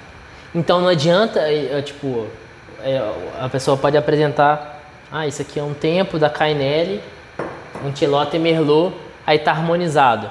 Aí o cozinheiro colocou muita erva, salgou, e colocou muito ácido, eu acabei com o vinho. E aí o cliente não sabe definir. Ah, mas essa aqui, a acidez é. Não, ele vai só entender, não tá bom não. É, às vezes ele até gostou ali do que ele sentiu, mas ele não, não, não caiu É. bem. Então a, a pessoa vai falar assim: Ah, isso aqui não ficou legal. E aí, talvez ela vai culpar o vinho, dificilmente ela vai culpar a, a comida. É? É verdade, tu tem razão. Que comida ela vai assim, ah, comida, né? Nunca vai ser culpa dela, coitada. E Quem que vai aí, falar um, mal de comida? é, e aí um trabalho de dois anos, dez anos, cozinheiro estragou. Cara, pensar que é um trabalho de anos, né? E aí isso me deu um estalo. Eu falei assim, eu preciso não estragar esse trabalho que é muito lindo do enólogo. Que massa. E aí eu preciso entender que eu tenho Aham. que cuidar na, na- no tempero, no modo de preparo, para não é, ultrapassar o vinho. Aham. Porque a, a harmonização não é um ser protagonista, né? A harmonização é Exatamente. É, é a harmonização. Exatamente. Tipo a harmonização facial que a gente vê hoje, né? É. Não, não. Às mas- vezes não fica muito bom. Acho Aí que fica um nariz protagonista, né? Um queixo protagonista. é isso aí. Não, é bem assim. Ai, que massa. Olha, eu aprendi muito, cara. Eu aprendi muito hoje. De verdade. É muita coisa diferente, né? Muita. Não, e são coisas assim que tá- sempre teve tão próxima, né? A gente é. Tipo, eu nasci aqui Uhum. e. Sei lá, eu não sei desde quando que eu, que eu gosto de vinho, né? Enfim, provavelmente depois que eu. Dos 18, né? Mas, tipo, a gente, a, a gente que é daqui não, não costuma apreciar o que é daqui. A gente gosta muito do que é do outro sempre, né? Na vida, enfim. Bastante. E eu achei bem bacana, assim, poder apreciar os vinhos daqui. Eu, sempre, eu gosto muito dos vinhos daqui. E como tu falou da qualidade. Eu acho que inconsciente, a gente, tipo, eu, né, que naquele caso, não gostava do Brut, não gostava de alguns vinhos tintos. Porque a gente, tu tomava, parecia que o teu cérebro ele tinha virado. Porque era um álcool, assim, era muito álcool. E, não, e é engraçado Sentia. que as mesmas características, se for um vinho brasileiro, é, a pessoa fala assim, ah, não gostei. Se for argentino, ela fala assim, nossa, que coisa boa. É, Então, tu sabe que O mesmo vinho que amarga, que seca a pessoa. Brasil, ah não, aqui Não, não, esse aqui não. Se Ai, for. ali do va... Ai, não. Não, não. Aí agora se for, não, mas esse aqui. Tem um El Gato dele. É, um El Gato Negro. não sei o quê. Aí toma, uh, vira a alma do avesso. Mas então, tem uma pessoa, que eu não posso citar nomes, né? Que ela assina aqueles clubes do vinho e tudo mais, né? Daí é um valor bem acessível e Eu parei de assinar de revolta. Então, eu até pensei, cara, eu quero assinar, porque eu quero ser chique, eu quero receber os vinhos diferentes e tal. Cara, quando vem os vinhos, daí vem os vinhos do mundo inteiro, né? Cara, eu tenho dó do rótulo. Pra começar, o rótulo é uma bosta. Vem aquele rótulo que parece que. que um adesivo que colaram. Ai, não sei. Não, eu, eu É parei de assinar horrível. porque eu fiquei indignado uma vez. Eu falei assim, não, não porque eu queria assinar por, por estudo, né? Eu quero conhecer. Uhum. Mas o que vem, não dá. Não, e daí tu vê pelo rótulo, né? Porque eu acho que esse, nesse mundo, né? Eu, eu já fiz alguns rótulos, né? Pra alguma. Sim, pra o rótulo diz muita coisa. O, o rótulo diz muito. Isso, na verdade, no design gráfico é pra tudo na para tudo, né? Na embalagem, Uhum. no acabamento das coisas, né? Dos produtos, na propaganda. Exatamente. Ah, As cores dizem muito. Um rótulo, quanto mais escuro e com mais. ah, esse rótulo, por exemplo, tem hot stamping, né? No Uhum. roxo, que é um. Ai, esqueci a palavra. Ah, não é uma ferramenta, é um. Aquilo ali. Uhum. ah, Tem um alto relevo. tenho. Isso, não- isso aqui é hum, verniz localizado. Então são artifícios, é outra palavra, sinônimo de artifícios. Que a gente usa para encarecer não só de preço, mas de valor, mostrar o quanto ele for, né, o quanto ele tem para entregar. Tem uma exclusividade, né? Tem uma exclusividade, tem uma história, é uma uva a mais não sei o quê. Então, ah, o gráfico, a parte gráfica do- da garrafa também diz muito. O acabamento, que a rolha, né? Tudo isso. O tipo de papel. É, hoje em dia tá muito em alta isso, né? Sim, e os vinhos com os rótulos mais claros, tu percebe, eles são os mais baratos, né? Não ruins, Eles são baratos de valor, né, de, de preço, né? Então, eles são diferentes dos outros. Claro, sempre vai ter um que tem um rótulo claro e que é mais caro. Ok, não é uma regra, mas é uma tendência, né? Então, o rótulo vai escurecendo e o vinho vai ficando ou mais premium, mais, enfim, a qualidade, uma safra diferenciada, envelhecido em barrica. Olha, eu já falei como se fosse uma sommelier aqui tá na sala do chique. Senac, aqui, ó, os alunos. Este Botando tem, um salzinho aqui, este ó. vinho tem barrica. Tem? Não, eu tô. tô Ah, tá, tu tá é, encenando, tá, desculpa, vai, este volta. este vinho tem barrica, então vamos. Vamos, Vamos deixar alejar. vamos harmonizar com, com ingredientes um pouco mais persistentes em boca. Ai, meu Deus, que lindo! Com um salame mais gorduroso, mas com menos sal. Pra não brigar com o tanino. Isso aí. Bem mano, né? Yeah! Super sommelier. Não, vou ser- se eu fosse uma sommelier, eu vou ser bem bizarra. Mas assim, a, na parte do sommelier, cara, é uma. Uma. Uma profissão, né? Tava comentando com você. Uhum. Acho que tem três dias que foi reconhecida como profissão bem, bem bacana, né? Porque é, hoje es- esses- esses- algumas profissões estão se perdendo, né? Tem poucos. Agora até com essa, essa crescente do vinho nacional aumentou o sommelier, mas assim, o sommelier atuante ainda tem pouco. Tem sommelier igual eu, que sou mais estudioso do que. Eu não exerço a minha profissão de Exatamente. sommelier. Né? Eu sou um amante do vinho, eu exerço minha profissão de cozinheiro e professor. E não exerço. O sommelier é o quê? O que está trabalhando né, Como sommelier. como sommelier num restaurante e o cliente chega. Pois não, senhor. É, eu vou pedir é, esse filé com o steak ao poave e qual vinho você me indica? Aí ele vai trazer Com alguns propriedade e vai falar. propriedade. Então esse que é o a profissão Uhum. sommelier, né? Tu acha que daí essa- esse reconhecimento é um passo? É um passo Né? grandioso, grandioso. Tá. Pra, pra, bom, se tá lá, se é uma profissão, Ok, vamos Ok, respeitar é, pra começar, né? Vamos, vamos. Né? Porque para mais pessoas quererem também exercer, que hoje Sim. tem bastante é, é, apreciadores, né? Mas quem exerce Eu sou diariamente. uma amadora, né? Não sei, mas Não, eu também sou um amador. eu também sou um amador. A gente, eu acho que a gente vai ser sempre apreciador. Eu acho que quem é sommelier, sommelier, eu acredito, é quem atua, assim. E existe algum sommelier que não gosta de vinho? Acho que não tem, né? Como? Eu acho que não, não dá não certo. dá, não dá, né? Eu acho que pode até, você pode até por é, saber o básico, mas assim, Se não curtir, ser sommelier, não dá, ou né? ser jornalista, ou ser cozinheiro, se você não gostar, porque é cansativo, é tipo, Meio que se mescla com a tua vida, né? não, é, tipo, eu, não- pra mim não existe, eu não tenho tipo, ah, eu tô de folga, eu- não, meu trabalho é sempre, tipo, eu gosto de trabalhar nas redes sociais, eu gosto de cozinhar, eu cozinho pra mim, eu cozinho pro evento, eu cozinho, eu bebo, eu me divirto quando eu tô cozinhando, sempre, só que eu levo a sério, né, isso é a diferença. Sim, tu sabe. Mas eu gosto de, tipo, eu gosto de montar uma tábua. Eu gosto de montar, eu faço isso pra mim, faço isso pra minha esposa em casa. Eu gosto de, de montar, seja pra duas pessoas pra assim, gosto de receber e s- fazer bem feito, né? Não, ah, eu tô em casa, ah, eu vou. Não, pô, pode. Outra coisa, tu faz isso na tua casa, Faço então. na minha casa. Tu sabe que eu sou uma pessoa que eu como assim como eu tô aqui. Assim, ó. Não emboto os pratos, às vezes. de verdade. E isso é uma coisa que eu quero mudar, né? E tô mudando com a bebida, por exemplo, com o vinho, né? Isso. Tentando provar coisas diferentes. Às vezes preparo umas tabuinhas, coisas que eu nunca fazia, Uhum. né? Eu moro sozinha e, tipo, é, difícil. A gente tá sempre... Não é difícil. Eu sou ansiosa. Sim. Daí, tipo, eu tô sempre na correria, daí quero comer de pé pra não sujar a louça, daí joga na pia, ou come na frente da pia Sim. pra não, não tacar as migalhas no chão. Verdade. E eu acho muito lindo, né? Arrumar pros outros e tudo mais. E Mas, eu- dá, mas dá trabalho mesmo. Dá, dá trabalho. O, tem um, um amigo meu que ele é, ele é enólogo e dono de vinícola. E a gente tava trocando uma ideia que ele falou assim comigo, Luan, eu, eu não tenho mais.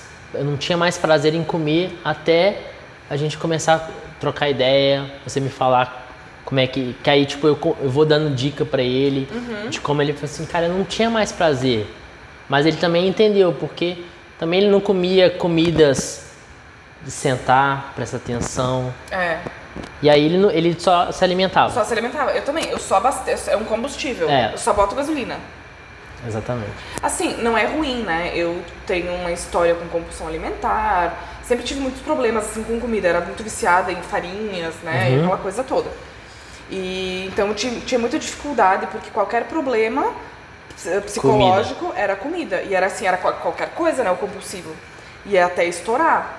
E aí depois veio uma bulimia e tudo mais, né, que não foi muito forte, que passou, tudo bem. E aí hoje, assim, eu descobri a comida como combustível do corpo, Uhum. né? E entendo sim como combustível da alma.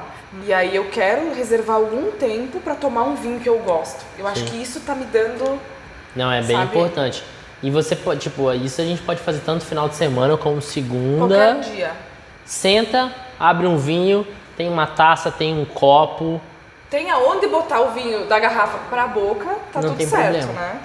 Mas o vidro é o ideal, no caso, né? Nada plástico, assim. É, o, o, o ideal mesmo é, é o. É o cristal. Na verdade, a gente tem agora, chama é, cristal com titânio, que é até mais em conta. Eu não cheguei nem no cristal ainda. É, é que é até mais em conta. É? É esse aqui, ó. Ah, jura? É, esse é um, é um. É mais em conta, então você compra ali uma taça por 20, 25 reais, você compra uma taça, mas também na- nada impede de ser uma taça de vidro. tá? Agora, a única.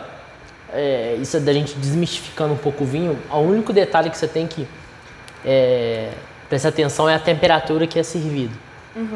Por quê? Senão não vai ser agradável. Então, se realmente você tiver um vinho tinto, tiver muito gelado, você vai, não, não vai apreciar ele da melhor forma. Então, Vai esconder os sabores. vai né? esconder o sabor, ele vai esconder os aromas. Se ele tiver muito quente também, vai ficar muito alcoólico. É isso aí. Então, quando você vai num lugar, ele fala assim: ah, temperatura ambiente. Tá? Ambiente se tiver 14 graus. Não, 29. Não, 29, igual tá hoje aqui. E o branco tem que ser entre 5 e 7 graus. Porque senão ele não vai ser agradável. Ele vai virar, ele vai ser amargo. Vai ser amargo. E o rosé também. O rosé também. Mesma coisa que o e branco. o espumante, Mais ainda. mais ainda. O espumante é o, o mais importante de temperatura. Você pode pegar um espumante. é, claro, o, o- o super top ele é top de todo jeito, mas assim, um espumante de qualidade, se ele tiver na temperatura co- incorreta, ele vai ser ruim. Com certeza. Já tive experiência. Um espumante de 20 reais com a temperatura correta pode, vai ser melhor do que um espumante de 80, 100 reais Na temperatura incorreta. É. Quente, alguma coisa assim. E aí, possivelmente, nas festas o brute é amargo por esse quesito também. Não tá gelado. Não tá gelado o suficiente. É. Provavelmente. Provavelmente. E a culpada era eu. Mas deixa assim, o mundo sabe, né? Deus sabe o que faz. Então, às vezes a gente acaba é, culpando, ah, eu não tomo brute, mas também não é, às vezes não é isso, né? Às vezes tem Teve uma experiência ruim com Brute. experiência ruim porque não tava gelado, era um produto, não era um produto legal, Aham. traumatizou. Traumatizou. É. Mas tô, tô na terapia. Rumo ao brute. Tô na terapia. Tenho uma parceria com é, uma fotógrafa de, de Juiz de Fora. Da, eu escrevo no blog dela. Ai, que bacana. É, o blog é de arte, Aham. é de quadros e ela linka é, outros assuntos à arte. Então, Uhum. todo mês eu escrevo e eu escrevi uma matéria sobre vinhos, harmonização, como comprar. Depois eu te passo, é bem legal. Ai, que bacana. Vou postar lá Mais ou menos o que a gente comentou hoje. Aham. Tipo de das uvas brancas, das uvas tintas, da harmonização por potência, persistência em boca, como escolher, né? Como que eu vou lá no mercado vou escolher um vinho, Aham. né? Exatamente. Então, E aí, eu acho que na verdade eu ia falar uma coisa sobre a profissão, né? Eu não sei se tu concorda. Eu sei que eu sofro com isso como designer gráfico, né? Ah, a nossa profissão não é regulamentada ainda, então a gente sofre muito com a concorrência, né? Que é desleal porque, né? É os sobrinhos que a gente chama, né? Não sei se tu já ouviu falar. Os sobrinhos Não. são os outros que fazem o que o designer faz, entre aspas também. por um preço, tipo, de banana. E a gente fica lá, assim, 4, 5 anos estudando. Enfim, os sobrinhos. E o sommelier, eu vejo assim, eu conheço muitas pessoas que fizeram um curso, que são sommeliers maravilhosos. Tem gente que não para de estudar todo dia. Conheço um cara que ele sabe tudo, todo dia ele tem uma... uma pega aquela notícia e, enfim... Ah, como tu falou, tu é um sommelier porque tu gosta de tudo isso, ca- casa com a tua profissão na gastronomia, mas tipo assim, a gen- é difícil ver, e olha que é aqui na região, né? Um sommelier contratado, um, um, um ambiente, né? um comércio, um estabelecimento, contratar o sommelier pagando o que ele merece, pelo que ele sabe, para trabalhar ali. Difícil. É difícil, né? Eu, a gente, na área da gastronomia, a gente é, sofre com isso, mas está mudando, graças Sim. a Deus. Amém. Ah, antes falando sobre o sommelier, eu fiz o curso lá no- na FISAR e a gente eu conheci um, um amigo meu, ele trabalha no, é, no Rio de Janeiro. Nessas redes mais famosas, né? A Gero, cara assim, ó. Ele faz a profissão do sommelier e ganha realmente pelo estudo. Ele tem um W7 Master que É o que? Uma BMW? Assim? não, o W7, o W7 é uma, uma, uma prova, Tá, uma sim. certificação. Tipo uma OAB. Isso. Tá. Exatamente. Exatamente. Isso aí, vou. A vou- OAB do sommelier. OAB do sommelier. Show. Quando ele fala que tem W73, você fala assim, ó, Meu, me dá um autógrafo. top. Entendi. E aí, realmente ele ganha, ele ganha. Mas aqui na região é difícil. Sim, porque A aqui gente- todo mundo conhece de vinho, né? Conhece, mas é. Não conhece. Não conhece. É que nem eu. Só gosta. Só quer gosta. vender. É diferente. É diferente. E aí, realmente, eu acho que acaba que aqui na região vai ser a região pior para o sommelier trabalhar. Certo, sempre. Então, assim, se você for um, um sommelier básico, um amante de vinho, acho que você acho que vai ficar mais satisfeito do que um que estudou anos, entendeu? Um, acho que um que estudou anos, acho que ele tem que buscar outros polos. Acho que Pra profissão, no caso, né? Ganha No- pão. ao tudo meu mais. ver, né? Ao meu ver, para ele ganhar o que ele tanto investiu, acho que ele tem que buscar outros polos. Agora, linkando com um pouco da gastronomia, hoje em dia está muito escasso a mão de obra qualificada. Sim. Né? Aí tem vários, vários, vários poréns, né? Ah, é, é- é caro se capacitar, é, o salário é baixo, mas também o funcionário não quer. Então tem vários, Tá difícil viver, né? é, então esse, tem um ponto que você sempre vai. Ah, tá, beleza, eu vou. Aí eu vou ser contratado por X reais, mas aí para eu capacitar é mais que isso.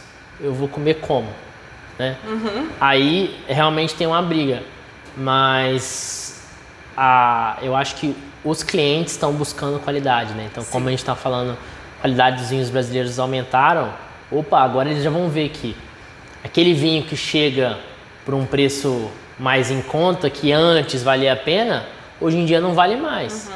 Hoje em dia, opa, eu acho que eu vou comprar o, esse vinho aqui do Brasil porque ele é mais agradável no meu paladar. Que antigamente não. Agora acho que o nível foi subindo e o preço foi baixando. É verdade. Eu não sei se eu, eu que não acompanhei, mas tipo, ah, eu vejo que a minha. ah, ao, ao meu redor, os meus amigos tudo mais, a gente, tá, a gente preza os vinhos daqui, da serra, da cidade e tudo mais. Ah, e eles não têm, eles não subiram o valor. Não. Subiu a qualidade, eles estão mais famosos, eles ganham prêmios e tá tudo demais. E o valor tá tipo, tá ok. Tá indo dentro do possível da nossa inflação. Né? Sim, Dentro do possível. sim. Mas, e aí eu acho que o cliente também cada vez mais busca um vinho de qualidade, um serviço de qualidade. Então eu acho que está crescendo. Daqui a pouco, com o crescimento, né, milhões de empreendimentos vindo aqui para Bento, eu acho que eh, vai ter essa necessidade da capacitação. Então acho que por isso que também está tendo uma procura legal pelo curso de sommelier. Pra, Tá bacana aqui no Senac. Tem turmas pra abrir, como é que tá? tem, tá, tá uma turma em aberto. Tá, e tá sendo em sequência. A- Abre uma, termina já começa a E outra. quantos meses dá? 160 horas? É, é, na verdade são 144. 144. Se eu não me engano, é três meses. Três meses. Três, quatro meses. Mas eu sei que, é, que é um estudo bem intenso, assim, Sim, né? Não é, dá uma forma geral em vários países e aí te, te traz uma experi- experiência boa para você conversar com o público né, que vem. Porque a gente recebe gente aqui de, de Minas, do Rio de Janeiro, de São Paulo. Então, se um, o, ele não quer só que você apresente o vinho e. Não, ele vai te perguntar alguma coisa, né? Ele vai prezar. Que como tudo está encarecendo, ele quer um serviço diferenciado, ele quer um vinho de Saber todos os porquês. porque ele vai te perguntar como é que foi feito. Então você- tem que saber como foi feito, por quê, qual carvalho, ele vai te perguntar. Sim. Então é isso eu acho que tá tá buscando, tá tendo uma busca, né, é, dos clientes e consequentemente os estabelecimentos vão ter que, Se opa, adequar.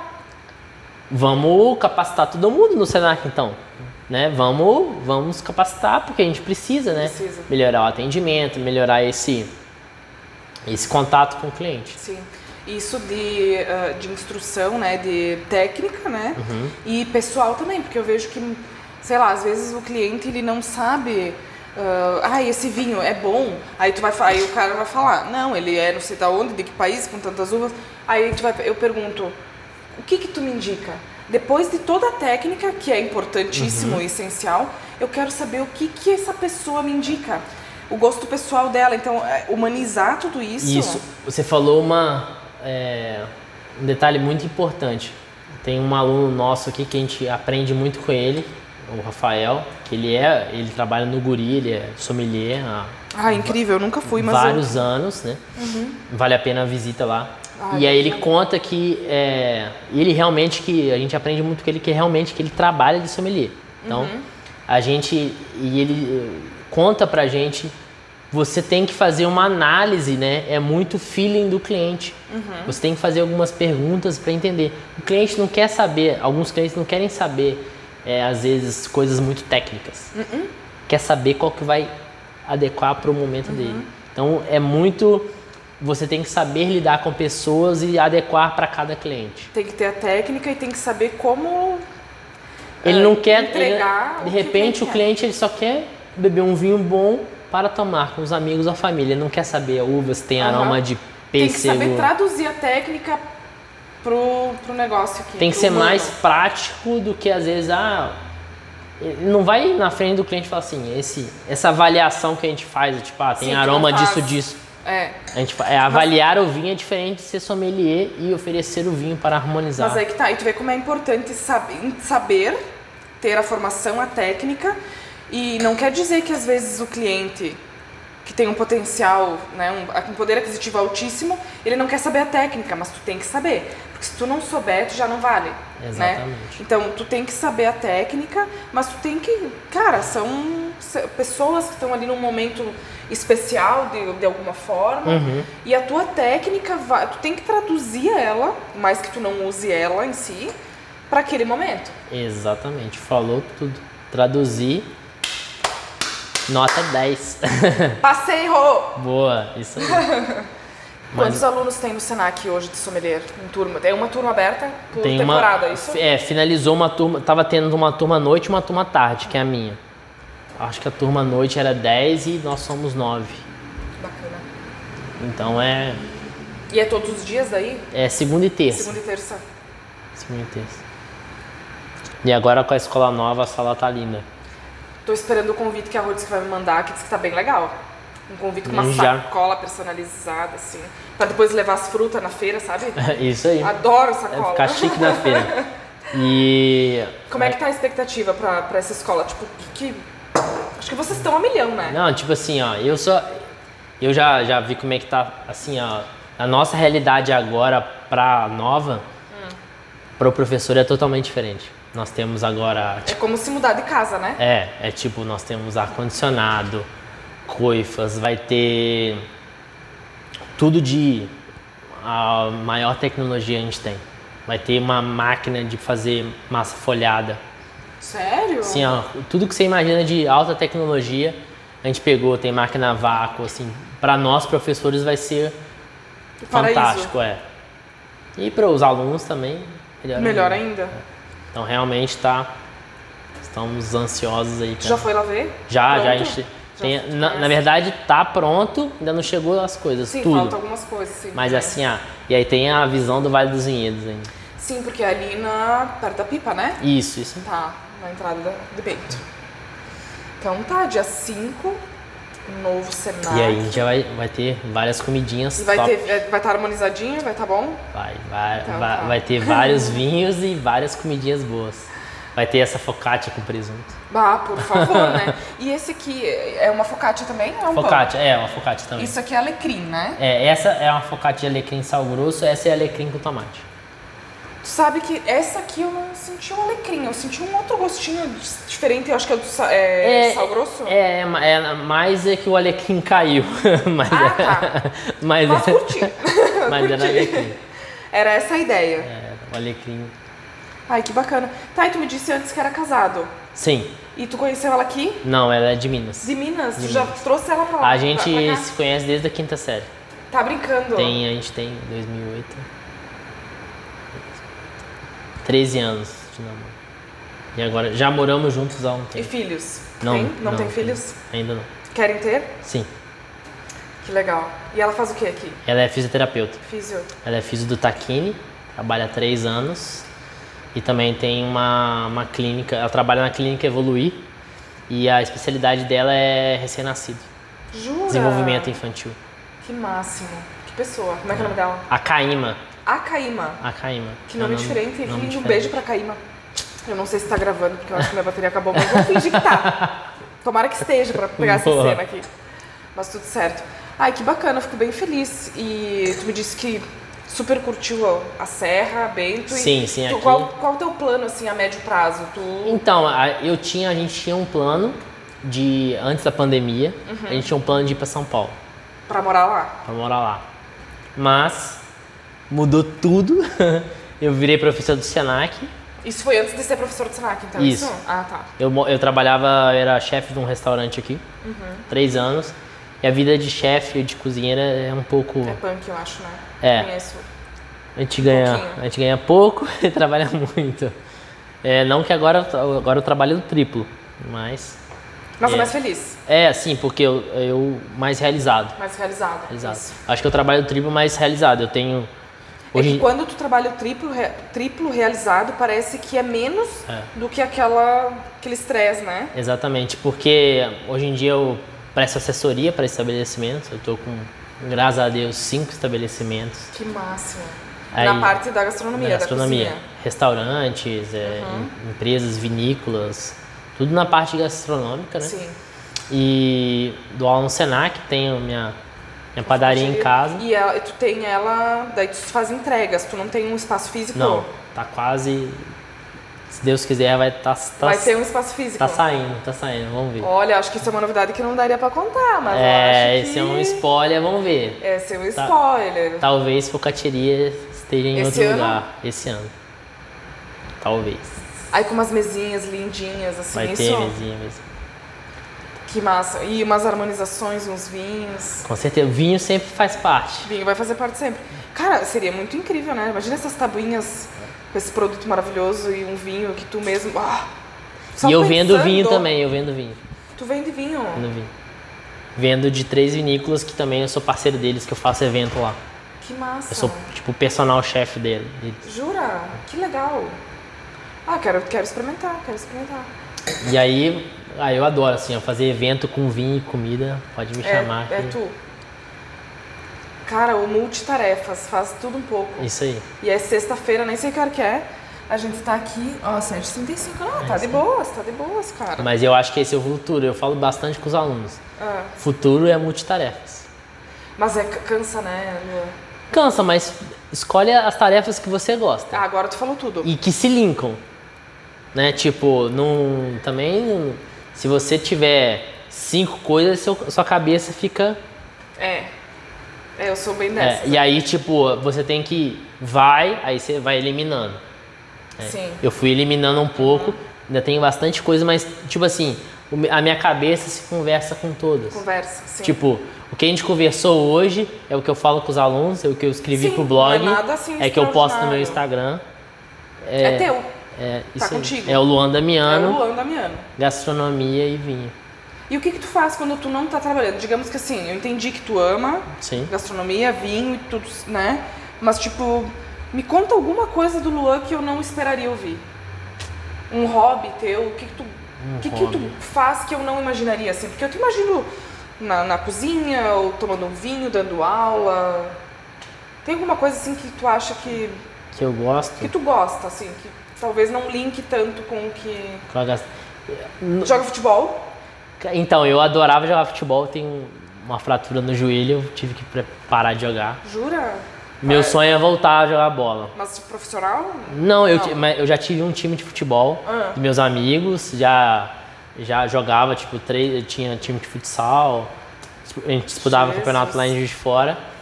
Mas sinto falta de jogar bola, mas acho que hoje em dia, de que eu faço de hobby, acho que eu- o hobby é conhecer vinhos, eu gosto de conhecer Ai, fora do vinho, meu. fora do vinho. Não, tá, tá certo, tu não faz nada, né? Tipo, Não, eu tu go- gosta de assistir? Tipo, tu vai pra casa, tu assi, tu é de assistir. Eu não sou de assistir. Eu gosto de Sozinha. assistir. Eu- Cara, ficou com a TV desligada dias. Não, eu gosto de assistir. O Netflix eu já zerei. Ele É. eu gosto de assistir. é, sempre, sempre tô fazendo algum curso. Ai, Sempre. chato. Sempre tô fazendo Tem um ódio essas pessoas, porque eu, eu sou procrastinadora, né? Eu tô fazendo. Hoje em dia eu tô fazendo um curso de churrasco online. Tu tem aquele kit da Tramontina, tu lembra de um kit? Sim, sim. Aquele livro do churrasqueiro. Qual? Cara, eu não sei quantas peças eles fizeram e eles só entregaram pra algumas pessoas, pra uns churrasqueiros, Sim. eu acho que chefes, alguma coisa assim. E faz alguns. Gente, eu tava na faculdade ainda. Então faz uns 16, 4, 5, 6, 7, 8, uns 8 anos. Era o livro do churrasqueiro. Ah, Um esse eu não acho não conheço. Eu vou te mandar no o clipe do YouTube, enfim, né? Aí tu abre, aí tipo assim, daí numa folha tu rasga o papel laminado, a outra Ah, folha é uma.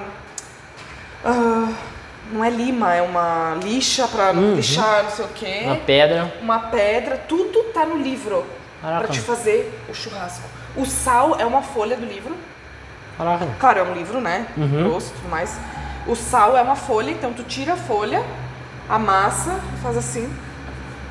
Caraca. Cara, não eu conheço. queria comprar aquilo lá, eu não sei lá. Imagina. com- comia carne ao ponto mais. Ai, como a gente muda, né? É, mas isso também não, é, não, não tá errado também. não, não tá errado, mas É hoje eu já gosto. não gosto mais, né? Mas Porque- é que uma, eu tenho um pai de um amigo meu que falava assim. Eu fazia evento pra ele, que eu sempre fiz, eu gostei de fazer evento. Lá em Minas eu já fazia evento. Uhum. Lá eu fazia mais evento de churrasco, que eu faço um evento mais de personal chef, jantar harmonizado. Ele falou assim, nossa Luan, eu, eu, eu gosto de fazer, é, de chamar porque você faz o filé bem passado e fica bom pra mim. Porque toda vez, às vezes, a pessoa fala assim, ah, filé bem passado. Aí o cozinheiro fica bravo. Não tem que ficar bravo. Quem vai comer é a pessoa? Ele que gosta, faça do. Tem como fazer do melhor jeito. É só você. Aí que vai a técnica. Aham. Aí que vai assim, ó. Ó, pros chefes Você- ruins que ficam reclamando de quem gosta de carne é o ponto mais. Você precisa estudar. E aí você vai aprender como fazer um filé um ponto mais que o cliente vai agradar. Pode ser, ah, o ideal é a carne para apreciar o melhor ponto é ponto mal. Mas se o cliente não gosta, É que nem vinho, né? Ai, o ideal é harmonizar a sobremesa com um, moscatel. Se eu não quero! E, e eu digo assim, se o, o cliente é o que vende, não adianta eu te falar assim, ah, eu contar a história do meu pão, que eu colho o grão, Com uma touquinha. que ele e escuta música clássica. e aí o cliente não gosta, eu só tenho uma ideia, eu não tenho um produto. O produto é direcionado a um cliente. Sim, é o que vende. Se eu, se eu- só tenho só ideias. Aí tem gente que só vive de ideias. Sim, umas ideias, né? Não dá de comer. Exatamente. Ah, mas é bom quando a gente consegue pôr as ideias e trabalhar com o que a gente gosta. Isso E aí. nesse mundo louco de correria e de multitarefas, não surtar, não ter nenhum tipo de, né? É, não e precisar o- tomar remédio, porque é o que a gente vê hoje, né? Pessoas multitarefas, mas pessoas tristes, Sim, sim. Ah, e começa no físico, né? O cansaço. Sim. Então, assim, eu espero que o futuro seja, sim, a gente ser multitarefa, mas com o que a gente ama. Então a gente não vai Sim, sentir. sim. É, exatamente. Igual a gente tava comentando. Hoje em dia eu trabalho, tipo, triplo, quatro vezes mais, mas, tipo, a minha cabeça tá muito mais tranquila. Tipo, ó, eu sei que, eu já sei, tá, amanhã eu tenho que, tipo, amanhã não, mas eu sei, ah, amanhã, hoje eu tenho que dormir às duas, aí eu tenho que três horas olhar meu pão se tá bom, cinco horas eu vou acordar, vou assar ele. Isso é sério ou é só um... Sim, sim, sim. Tu Normal- dorme que hora daí? não, às vezes é de duas Entendi. cinco. Duas a cinco. Três horas, quatro. Tipo, quando é quinta e sexta, quarta, quinta e sexta. Ah, é que tu tem os pães. as- é os pães. Aí né? é realmente, tipo, às vezes eu, eu fico fazendo pão até uma, duas da manhã. Às vezes tem que acordar às cinco horas da manhã pra assar. Mas assim, Gente, parem de comprar os pães do Luan, cara. não compra os pães, ele compra os tá pães. Às vezes o pessoal do Senac me fala assim, Luan, tem um tempinho? Eu falei, tem, entre duas e cinco da manhã eu consigo resolver isso. Eu tinha uma professora na faculdade, infeliz- eh, infelizmente ela já nos deixou, mas ela dizia assim: O que que tu faz da meia-noite às seis? Eles Você tinha falam, dois empregos e trabalha e estudava, eles falam né? comigo, o que, que você faz de O que tu faz às seis? Não entendi. Tempo? Claro que tem tempo. que horror. Mas sério, o nosso vinho tá acabando É, e, cara, eu acho que a gente tem dois episódios nesse podcast. verdade, dá pra Dá pra dois episódios. harmonização, vida. Vida, vinho, vinhos ruins, que a gente descobriu que tinha sim e ainda deve ter. Mas a gente tá ficando esperto, ainda mais com o cursinho aqui que vocês estão ganhando. Pérolas. e do Luan Damiano. Isso aí. Segue nas redes sociais. Redes sociais, Pérolas ao Vinho, Luan Damiano e Focateria. Boa ideia. Boa ideia. É uma boa ideia vocês curtirem e seguirem, por Boa, favor. Tá, esse aqui é o meu porta-rolha, super, hiper, mega caro, pra te colocar a rolha do nosso podcast. E aí, infelizmente, eu quebrei a rolha, mas ela tá. Vai ser. Vai lembrar que a minha rolha é quebrada. É, tá certo, olha ali, ó. Ele quis fazer um negócio personalizado, je- do jeito dele. Boa. Que massa, Lua. Eu só queria te agradecer. Eu achei incrível esse podcast, que é muito especial pra mim, porque é o primeiro desse ano, dessa temporada que eu tô carreira solo, que eu pensei assim várias vezes em desistir. ah, mas eu acho que, cara, eu gosto de fazer isso, sabe? Isso aí. Não ganho nada ainda hoje, eu tenho custos, né? Sim, sim. Ah, mas, cara, saber que isso vai sair. E eu encontrei um amigo na FIMA essa semana que ele tá morando, tá tipo uma ponte Bento Nordeste, né? Ele tem uma loja lá, veio pra Móvel Sul. E a gente não se via, sei lá, 10, 11 anos. E ele me disse: Que bom te ver. Cara, quando eu ouvi o teu podcast, eu, adoro, eu sou fã da tua coluna. E eu, ouvi, eu vi que tu tem um podcast. E quando eu fui ouvir, parecia que tu tava sentada do meu lado conversando. Legal. Então, assim, essas coisas que a gente escuta gratuitamente das, Sim, né, sim. de amigos e tal, é muito é porque é muito difícil a gente elogiar, né? É mais difícil a gente criticar, bah, Lua, eu não gostei Sim, disso. sim. Mas dizer, bah, Lua, que bacana que tu virou o potinho desse jeito. Sim. Eu achei muito massa da tua parte. A gente não faz isso com as É, pessoas. hoje em dia é, de, é difícil. É muito difícil. Por uma coisa grandiosa, e muito menos por um detalhe. Tu não faz. Então, quando eu recebo esse tipo de elogio, cara, um dia isso aqui vai me dar uma renda sim. Algum eu quero tirar a humanidade das pessoas daqui pra gente, cara, ficar mais aquecido na Sim. região, sabe? Com O certeza. cara, o Luan não é só o cara que faz as focaccias maravilhosas sem açúcar, sem não sei o que, que eu quero todas já, entendeu? Cara, o Luan é um cara que veio de Minas, que ah, adotou Bento, Sim. que trouxe a esposa de lá, que conhece ela desde a, do colégio, que fez um, dois cursos de sommelier para agregar na profissão dele, e ele está entregando isso para Bento Uhum. para as pessoas, para a região, para a comunidade, para o turismo, sabe? Tá aqui como professor da escola que ele foi aluno, então tipo, e essa escola tá crescendo, Sim, tem, tá. né? Cara, isso é essa humanidade que eu, que eu quero trazer, sabe? Que tu é acessível, sabe? Então acho que essa é a ideia do programa, é desconstruir as coisas e, cara, todo mundo pode, né? Não tem que viver de rótulo ou enfim. É, você falou uma coisa bem interessante. Esses dias eu estava escutando, é, acompanhando uma live do, do Ricardo, que foi competidor do Senac também. E a gente, o Senac tem essa parte de competição. Sim, tô sabendo. E aí eu, eu sou treinador de, dos, Sério? da ocupação da cozinha. E ele falou é, uma das lives sobre essa, é, essa troca que às vezes o, antigamente não tinha muito, né? De acessibilidade do cozinheiro, de falar. Uhum. Então hoje em dia com a tecnologia também ficou mais acessível, né? Claro. É, da gente, real, às vezes a gente vê, pô, como é que eu vou.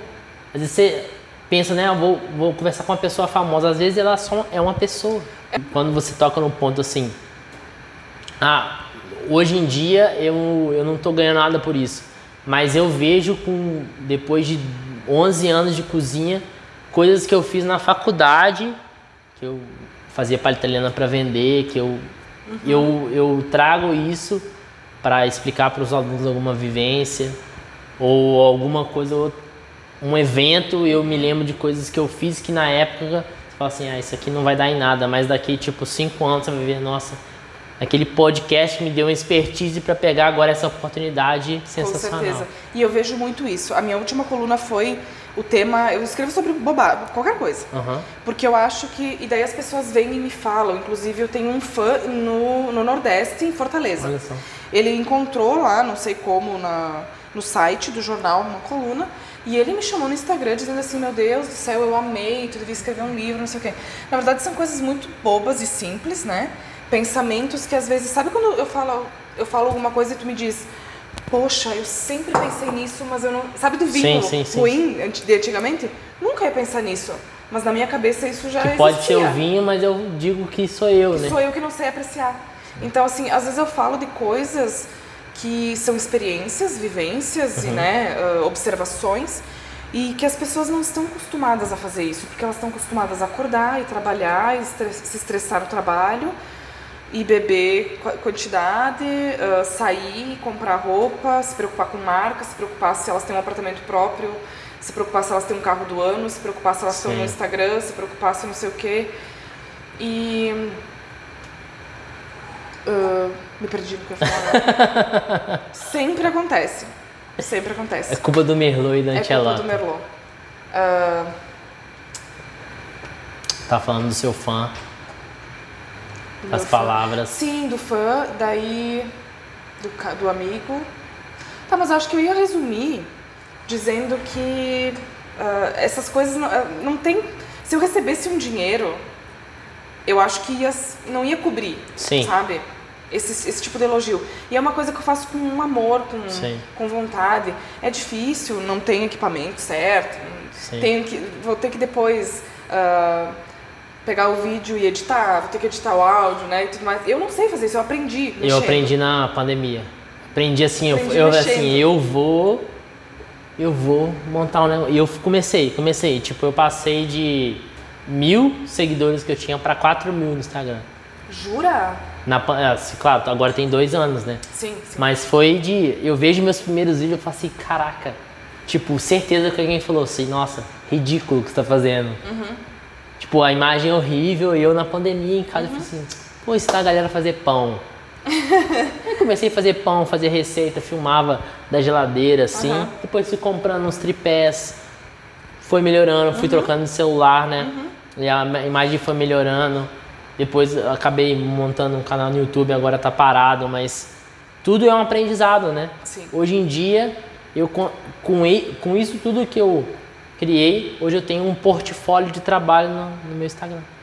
Hoje em dia, quando eu, eu consigo fazer eventos com o meu portfólio que eu tenho. Então eu falo assim, olha, se você quiser conhecer meu trabalho, entra no meu Instagram, você vai ver. E aí eu sempre cuido para tirar uma boa foto, eu adoro fotografia, Eu adoro. vi que são maravilhosas as suas Adoro fotos. fotografia. Não, e aí eu acho que eu descobri o que eu ia falar. Ah, que qualquer coisa que a gente faça tem um resultado. E às vezes ele não é amanhã que vai sair, né? E aí eu trabalho de formiguinha que eu escrevi na minha coluna. Que tipo assim, eu não sou uma pessoa fogo de palha. Tipo assim, não, porque vamos fazer isso aqui, vamos fazer isso aqui. Tem daí gente bota, que é assim, né? compra o tripé melhor que tem, compra o melhor fone que tem, faz dois programas, daí tem uma dificuldade, pá.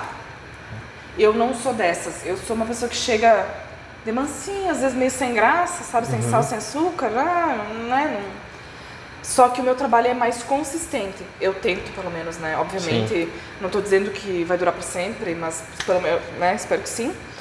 Mas eu acho que eu sou mais consistente nas minhas coisas, mais pé no chão. Então eu vou com o que dá, como dá, claro, teria que ter um investimento e tudo mais, mas tudo que a gente, todos os contatos que eu já fiz, Ah, falando de contato, a Rose me conheceu pelo Instagram. pelo teu Instagram, Eu já tinha mandado o currículo pro Senac e ela me chamou através do Instagram para eu fazer, dar uma oficina aqui. Aí quando eu vim aqui, ah Luan, a Rose, ah Luan, eu te vi no Instagram, acho que eu tinha acabado de retornar de um curso de São Paulo.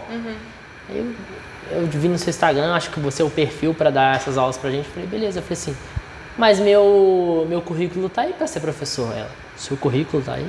Ah, porque é Luan Damiano e meu currículo é Aurélio Luan. Meu nome é Aurélio Luan. teu nome é Aurélio Luan. Aurélio Luan. Só agora tu diz isso pra gente. Sacanagem. Mas eu ia perguntar isso, eu vim pensando, eu vou perguntar qual que é o nome completo dele. é? Aurélio tem- Luan tem- Zacarias Damiano. Zacarias Damiano. Zacarias Damiano. Só que eu não utilizo Aurélio Luan, porque todo mundo sempre me chamou de Luan. Luan, sim. E apelido tu não tem, é Luan? É Luan. Não? Tá. E aí eu falei assim, mas eu ma- mandei meu currículo. Aí eles, não. Sim. Aí quando eles viram que eu era do Tava no currículo, eles já falaram assim, é, ele falou assim, tá, então é você mesmo, preenche agora a vaga. Ô, o Fiz a prova. podia ser a impressão do feed do Insta, né? Olha a ideia. E aí, e aí foi muito engraçado, porque eu falei assim, bom, todo o meu meu desejo por ser professor, aqueles meus vídeos e as fotos bonitas me ajudaram. Me ajudaram, que a Rose me viu no Instagram Uhum. e me chamou. Então, é o que você falou, né? O trabalho de formiguinha, tipo, um ano atrás, Sim, sim. me trouxe certeza. ali uma vaga de professor no Senac. Não, eu gosto muito disso, sabe? Eu gosto muito de estar numa num dia normal e tal, e aí de repente aconteceu alguma coisa e eu penso, foi por aquilo que aconteceu lá que eu tô dando risada agora, tipo, sabe? A gente se sente ah, satisfeito, Sim. Se- né? É, é um sentimento assim que não. Acho que era isso que eu ia falar e eu gaguejei. É, de gratificante, né? Gratificante. Não tem preço que. Ah, sério, não tem. Não tem. É maravilhoso. Bom, vamos terminar Última, o últimos último- goles, os né? últimos goles, por favor, um tintim. Obrigado aí pelo convite. Ah, Espero eu que todos tenham gostado aí do podcast. Ele é mais familiar com a câmera do que eu. Eu, eu tô aqui. Seria que tá gravando ainda, né? Se não acabou a bateria. Se não acabar a bateria. Mas, cara, eu que tenho que te agradecer.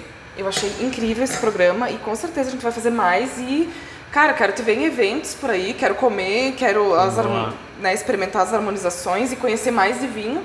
Espero não ser teu colega, tua colega, porque, né, tu. Quando é que tu se forma, sommelier? A gente, a gente tá em março, né? É. Se eu não me engano, é abril que acaba. Já? Já. E tem formatura, festas, coisa, bebedeira Pior que não, mas a gente vai fazer. Sempre tem que fazer, né? Cara, olha aqui, essa sala aqui, vamos fazer.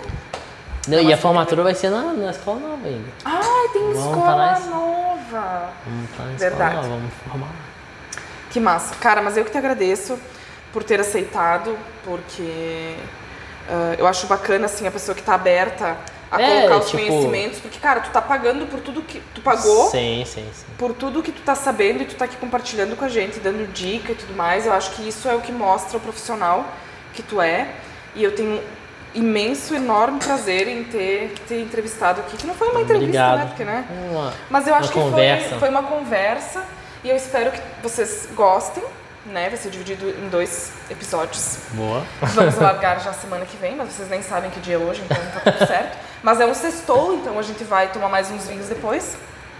Ele na casa dele com a, Esposa Caíma. a Caíma. Hoje ela tá de folga. Olha ali. Tá- ela tá preparando a janta, ela cozinha? Não, Não cozinha? não, eu, eu que é comando tu a que cozinha.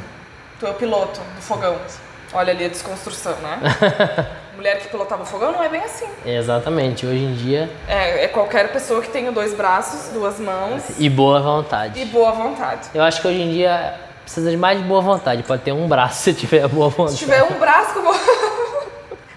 é verdade. Verdade. Luan, muito É. obrigada. Que isso, obrigado. Quero desejar uma boa noite. E é isso aí, gente. Até a próxima Até mais, até a com próxima, mais gente. pérolas ao vinho. Até Beijos. mais.